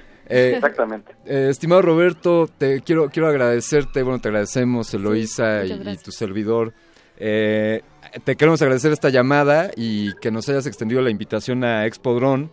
Eh, compartiremos esta información en nuestras redes sociales y conforme se vaya acercando la fecha, por favor, de, está pendiente de que te volveremos a llamar. Claro, pues eh, estaremos hablando pronto para que ya les podamos decir la agenda final, ¿no? La agenda de todos los expositores y speakers que vienen a México, que van a estar hablando de todo esto, que les va a interesar mucho. Muy bien. Entonces, ya Claro. con eso, pues para que todos sus eh, escuchas pues, puedan tener una idea y puedan incursionarte en este mundo que la verdad es, hay mucha gente que lo ve como hobby, pero la otra que lo está viendo como negocio y le está yendo muy bien. Entonces, eh, pues ahí hay varias varios caminos para Genial. tomar este mundo. Genial. Increíble. Pues, muchas gracias, Roberto. No, Gracias. gracias a ustedes, que tengan buena noche. Eh, Igualmente. así es como hablamos con Roberto Hernández de Grupo Drones México y Expo Drone. Nos, nos extendieron una invitación a Expo Drone eh, el 5 y 6 de noviembre. Tiene, busquen su sitio expodrone.mx, también tienen una cuenta en Twitter, Expodrone MX. Así como el tema de drones ha tocado hoy para Resistor y esto que van a escuchar a continuación es un byte que hemos preparado para ustedes. Este es el byte de Resistor. Resistor.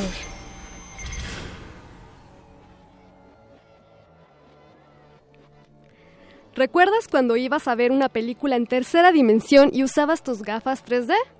Las primeras gafas que se inventaron fueron las anaglíficas. Estas contenían dos lentes de dos colores diferentes, el rojo y el azul, para filtrar las imágenes y poder ver el efecto en 3D. ¡Wow! Así podías ver en tres dimensiones las imágenes bidimensionales. Hoy estas gafas han evolucionado en unas de mucho mejor calidad, las gafas polarizadas. Estas tienen lentes que filtran las ondas de luz y permiten ver en cada ojo un número fijo de imágenes para capturar la sensación de profundidad y visualizar el efecto 3D.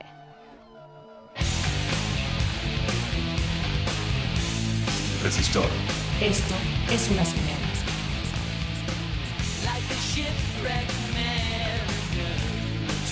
Like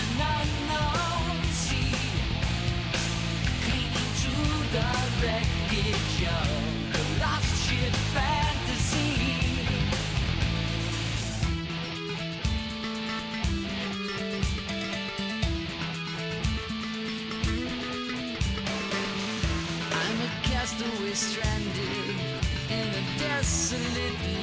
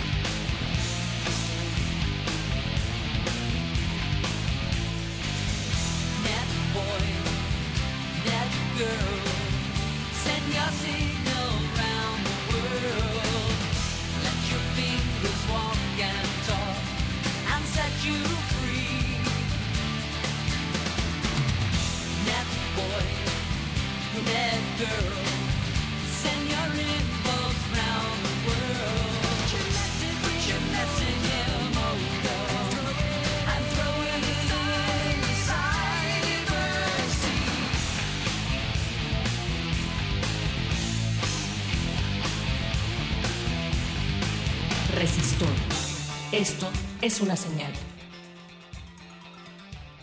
Esto que escuchamos de Atlantic Records de 1996 fue interpretado por la banda Rush y, y se llama Virtuality. Así es lo que estás escuchando de fondo aquí en Resistor, en resistencia modulada, en el 96.1 de FM y en el 860 de AM. Oye, pero teníamos unos boletos que íbamos a regalar. Claro que sí, tenemos cuatro entradas sencillas para el primer Festival Internacional de Realidad Virtual en México, que va a ser en el Foro Indie Rocks los días 26 y 27 de agosto. Y para esto les tenemos la pregunta de los 16 mil millones de dólares. De las cuatro entradas. Para las cuatro entradas, por favor, díganos, amable audiencia, el origen etimológico de la palabra dron. ¿De dónde proviene esta palabra? ¿Cuál es su origen? Ah, pues eso, la respuesta por ahí la dijiste del primer bloque, lo hice, yo me acuerdo. Por ahí está la pregunta, amigos. Llévense sus, sus boletos para el BR Fest. Llévense sus boletos para el BR Fest que sucederá a finales de este mes. Es el primer festival de realidad virtual. Ya, ya tiró la pregunta Eloísa. ¿Cuál- Así es, antes que nada, poder, bueno, ustedes pueden enviarnos un mensaje en Facebook o hablar a cabina a los teléfonos 5523 5412 o 5523 7682. Bien, pues continuemos con esta emisión de Resistor que hoy, hoy la dividimos, la seccionamos esencialmente en dos partes. Y ahora corresponde a que hablemos con Araceli Sánchez. Araceli es directora de comunicación y mercadotecnia de MOVE. Y ella también está, bueno, MOVE y ella están organizando el BR Fest México. Eh, tenemos ya en la línea a Araceli. Hola. Hola, ¿cómo están? Bien, Muy Araceli. bien. Eh, Qué bonito. eh, co- ¿Tú cómo estás? ¿En qué andas? Todo bien, pues aquí con los últimos preparativos porque ya estamos a una semana del festival. Entonces, por acá todavía anda todo el equipo preparando. Hoy estamos muy emocionados en Resistor por, por saber, estar al tanto del primer festival de realidad virtual que se lleva a cabo en este, en este país.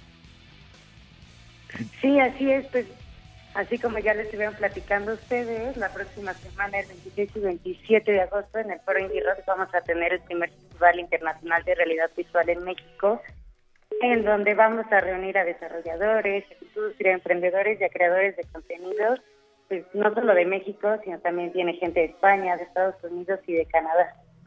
Entonces aquí lo que queremos mostrar no solamente lo que se está haciendo en el mundo, sino también pues, que sea una oportunidad para alzar la voz aquí en México y mostrar que aquí estamos haciendo cosas y que las estamos haciendo bien. Excelente. Y pues bueno, queremos invitar a todos justo a que puedan disfrutar de conferencias, de talleres y de experiencias de realidad virtual. Ya platicábamos hace poco con, me parece que con Eloísa, platicaba que no hay nada mejor para descubrir qué es realidad virtual, sino hasta que la vives. Entonces, esta es como la oportunidad que van a poder tener para poder experimentar con diferentes dispositivos como Oculus, como el HTC Vive, como Samsung Gear.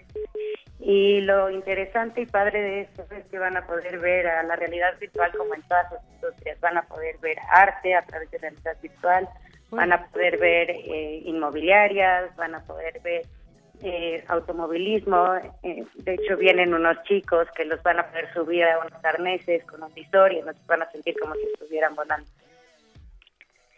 Eso Y- suena fantástico. Eh, Sí. me, me gustó mucho, eh, Araceli.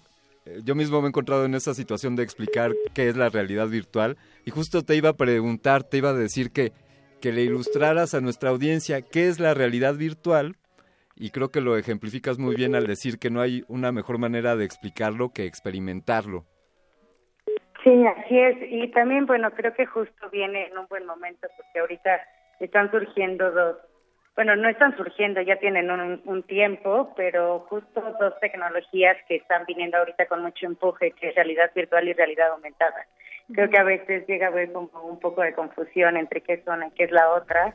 Eh, entonces, justo en este evento, pues les vamos a poder explicar a profundidad, ¿no? Que, ¿Cuál es la gran diferencia? Y justo para poder explicar una de esas dinámicas, vienen a hablarnos de una academia que se llama Video Game Academy, para hablar sobre el fenómeno de Pokémon Go, que este es un fenómeno tal cual como más realidad aumentada. Claro, sí, este, está padrísimo eso. De hecho, les recuerdo que Pokémon Go va a ser pronto un- una emisión de Resistor, pero bueno. Eh, también supimos que va a haber el BR Fest Kids. Este espacio, ¿cuándo, sobre este espacio, ¿cuándo va a ser y en dónde? Sí, justo, pues no solamente tenemos para los niños, sino también para los jóvenes. Tenemos una extensión del festival que sucede del 22 al 24 en el Centro de Cultura Digital y eh, esta parte va, se llama VR Fest Forum. Entonces ahí lo tenemos dividido para los jóvenes y para los niños. Ahí vamos a tener talleres y conferencias, no experiencias como en el Foro Inquietos, pero sí va a ser como un primer acercamiento para todos los menores de 18 años, para todos los chiquitos, para que empiecen a, a conocer sobre esta tecnología, para que se empiece a despertar en ellos como estas ganas de querer descubrir, de querer desarrollar, de querer jugar, no sé, sabemos que ellos son nuestro futuro y son los próximos que, que van a estar haciendo las cosas por nosotros. Eh, yo tengo una, Araceli, yo tengo una duda. Revisando el programa eh, del Foro Indie Rocks, este 26 y 27 de agosto, eh, uno de los eventos que llama mi atención es un concierto que estarán dando Jack and the Reaper, me parece. Y Así es. pues ahí sí, a lo mejor esto es un spoiler alert, pero yo, yo tengo mucha curiosidad, Araceli, de, de cómo va a ser. Ahora, también siempre me puedes responder que pues para vivirlo lo tengo que, para entenderlo lo tengo que vivir, pero sí tengo curiosidad en cómo es un concierto con realidad virtual. Sí, de hecho tenemos dos conciertos. Eh, uno es a cargo de Jack and the Reaper y el otro es a cargo de Azaí. El de Jack and the Reaper es un show musical con realidad aumentada y pues ahí parte de lo que les puedo decir es que todos a la entrada van a recibir unos lentes analíticos que son estos lentes rojo con azul y esos les van a ayudar a ver como gran parte de todas las experiencias visuales dentro de- del festival. Eh, sus bolsas se van a ver diferentes, al, las playeras que les van a regalar a la entrada también van a cambiar con estos lentes y bueno, ese show se va a poder ver con estos lentes. También vamos a tener justo antes de los dos conciertos eh, una experiencia que es un show transmedia con mapping a cargo de unos chicos que se llaman Lux. Y como esto va a ser un mapping proyectado Es un mapping proyectado, así y, es. y entonces habrá habrá una relación también. ahí habrá una relación entre el mapping y, y el software de realidad virtual, digamos, Eh, ajá. Ahí más bien eh, lo que ustedes van a ver es uh, música, va a ser un, un show con música y mapping de 10 minutos. Este es no de realidad virtual, sino más bien es como un show de arte con tecnología. Eh, Araceli, mientras te escucho hablar de las actividades a las que nos estás invitando en el BR Fest y, veo aquí a Eloísa, así percibo las sonrisas de oreja a oreja, como disfrutando de todas estas posibilidades. Nos has hablado de estos, estos lentes que, que me permiten ver el 3D, estas anaglíficas, ¿no? Azul y rojo, un poco de, de la época de mi abuelita. Pero- Así es, los pero- que salen en el cereal casi casi. Exactamente, Claro, de hecho es vintage. Ah. es totalmente vintage. Pero eh, a ti, Araceli, en lo personal, porque además percibo que estás disfrutando mucho esta experiencia de, de estar organizando este evento y, y de estar convocando a toda esta gente. A ti, en lo particular, eh, ¿cuál es el que más, más llama tu atención? Pues de las experiencias, bueno, no sé, estoy confundida. Vienen muchos buenos. Eh, por ejemplo, de conferencias, hay una chica que se llama Kathy Hackle que viene a hablarnos de marketing inmersivo. Entonces, está para todas las empresas que no saben por qué invertir en realidad virtual o por qué puede ser el futuro. Eh, es una gran experiencia. Vienen unos chicos que se llaman Hidden Tears a hablar sobre realidad virtual como impacto social. Ellos tienen este proyecto de serie documental en donde Ujú. hablan de tráfico de niños en América. Entonces, eh, si tú estuvieras en la sala donde están condenando a esas personas, si tú fueras el abogado, ¿cuál sería tu posición? Si tú fueras los niños, ¿cuál sería tu posición? Entonces, creo que es una manera de ver la realidad virtual de una manera completamente distinta no es nada más un videojuego, sino es una forma de, pues, de ponerte en una situación Claro, tiene una causa real, social. ¿no? Exactamente. Y de experiencias, pues me parece también muy importante y muy interesante VR Village, que va a ser esta sala de realidad virtual con Samsung Gears, en donde vamos a estar presentando diferentes proyectos internacionales que han estado incluso nominados al tenis, los que han estado concursando en Cannes.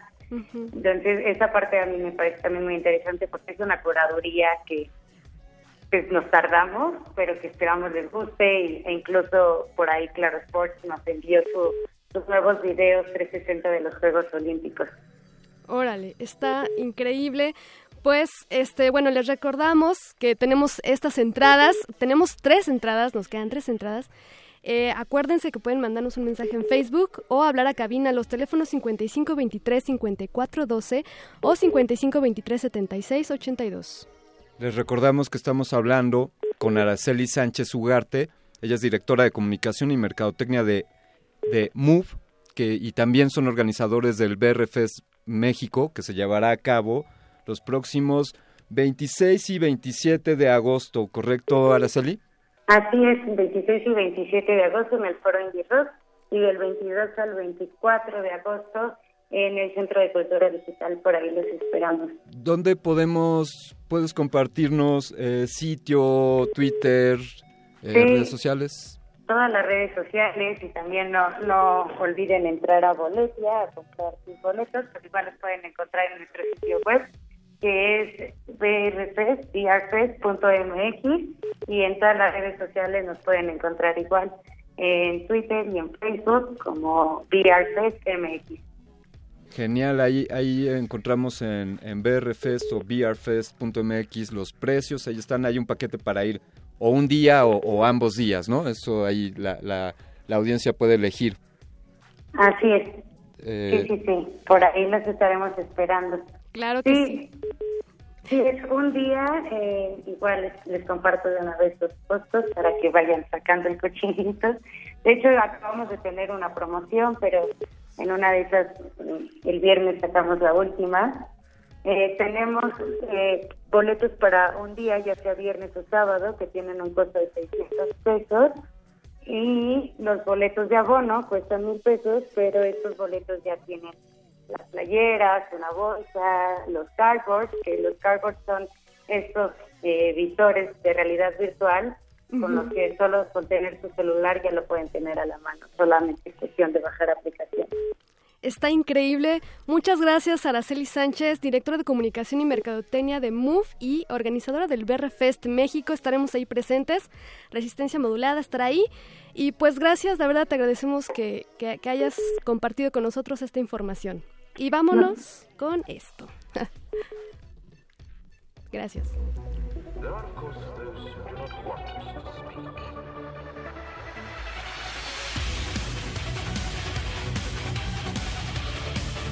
Resistor. Esto es una señal.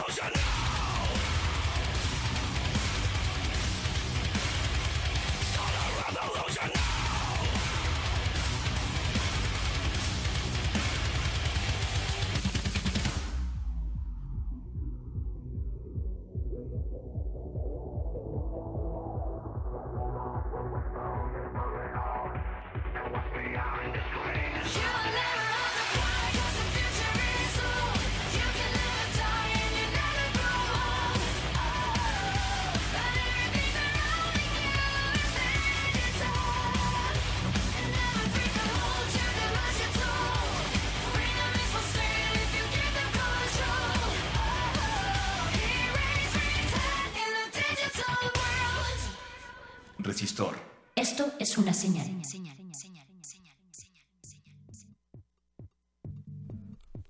Pues estamos aquí despidiéndonos, pero antes déjenme recordarles una cosa, estamos todavía con entradas para el BR Fest México, que se llevará a cabo en el Foro Indie Rocks los días 26 y 27 de agosto. Eh, bueno, nada más una aclaración. Antes que nada, eh, ustedes pueden acudir al foro Indie Rocks y, con, o sea, primero nos tienen que dar sus datos, su nombre completo para que ahí les permitan la entrada y de regalo se llevan un board. Exactamente, te, te, van, te dan un cardboard, te dan una playera, te dan todo un kit para que entres preparado a disfrutar de todas las experiencias del BR Fest. Así es. Eh, ya se acabaron los boletos, queridos amigos, recuerden, volaron estos cuatro boletos. Eh, eh, el asunto es, nosotros estamos dando sus datos a, a Araceli, a la gente de BR Fest. Ellos tienen el dato de ustedes. Entonces ustedes cuando se presenten en las taquillas de ahí del Centro de Cultura Digital, se acercan a la taquilla y dicen que ustedes ganaron unos boletos al hablar a Resistor en resistencia modulada. Es así como acabamos de lanzar cuatro invitaciones al BR Fest y nosotros también andaremos por ahí, ¿no, Eloisa? Sí, claro que sí, ahí estaremos cubriendo. ¿Pretendes ir los dos días? Claro, no me lo voy a perder por nada. Venga, yo ya estoy preparando mi cardboard y toda mi experiencia de realidad virtual, que como bien señaló Araceli, es muy distinta a la realidad aumentada. Ya hemos hablado aquí en Resistor de ambos temas. Sin duda esta es una gran oportunidad para conocer esta, esta tecnología. Es el primer evento de, su, de esta índole en esta ciudad y, eso se los tenemos aquí en exclusiva en Resistor.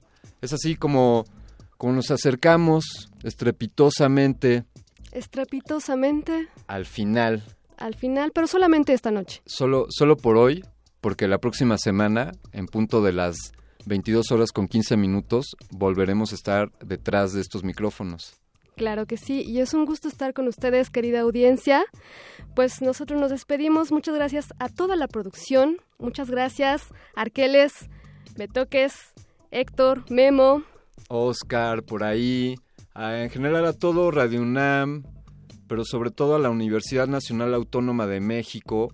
Pero antes que nada, quiero, a nombre de Radio UNAM, agradecerte a ti por sintonizar esta frecuencia, por tomar la elección de acudir a un contenido de valor y por ser fiel a esta frecuencia modulada en el 96.1.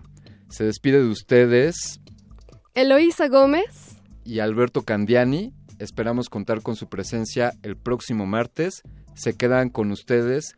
Punto R. Hoy estarán hablando sobre estereotipos en la televisión. Esto fue todo. Vamos a escuchar para despedirnos.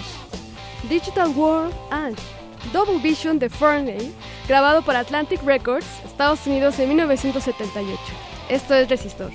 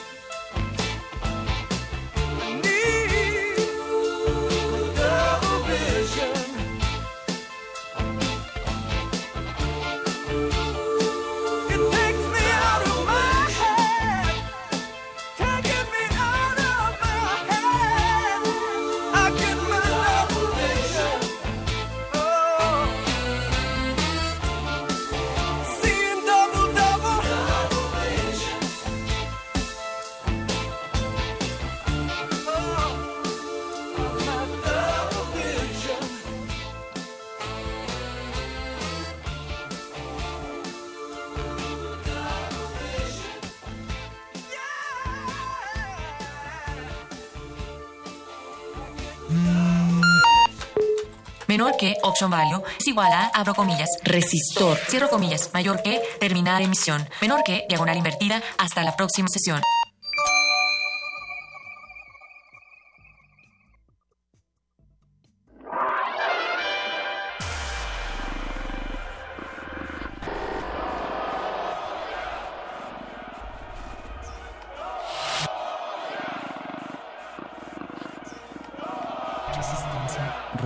Resistencia.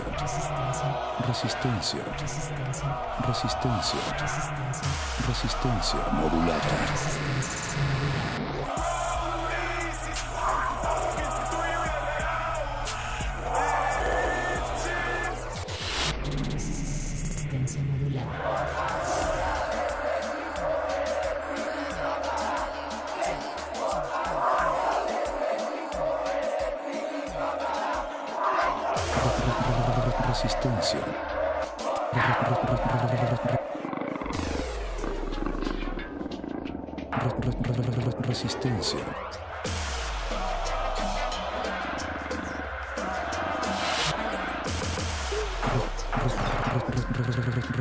Resistencia modulada.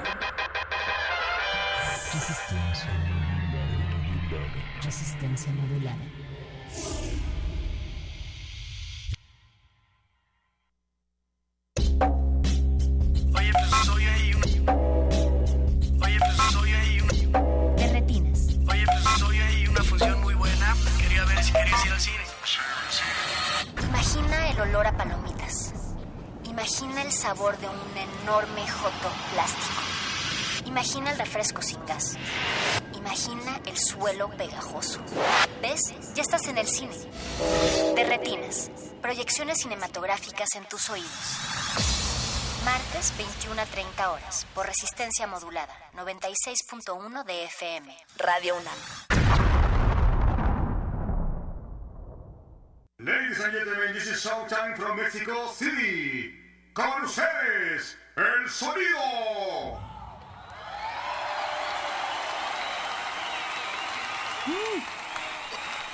Mil personas tienen una idea. De ellas, solo 500 creen que es una idea viable. 250 lo convierten en un proyecto. Y 125 llevan a cabo ese proyecto. Solo 62 buscan la convocatoria adecuada. Y 31 la encuentran. 15 de ellos terminan su solicitud a tiempo. Y 7 cumplen con los requisitos completos. Tres de ellos son seleccionados como finalistas. Y uno es el premiado. Ese podría ser tú. El éxito de tu proyecto es una mezcla de determinación y suerte. Para todo lo demás, existe Bécame Mucho. Todos los miércoles por resistencia modulada en el 96.1 de FM, Radio UNAM.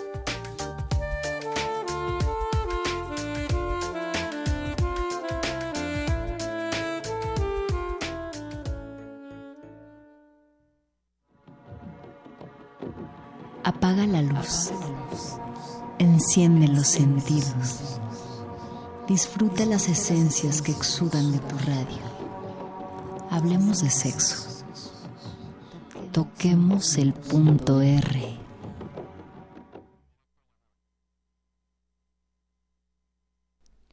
La manera de vestirnos, pero también de desvestirnos, la idea del cortejo, ay, incluso las posiciones sexuales, los días idóneos para tener sexo, la forma de proponer una práctica sexual, las frases que se dicen antes y después de las relaciones, incluso la manera en que gemimos, qué tanto de ello lo elegimos libremente y qué tanto se nos impuso.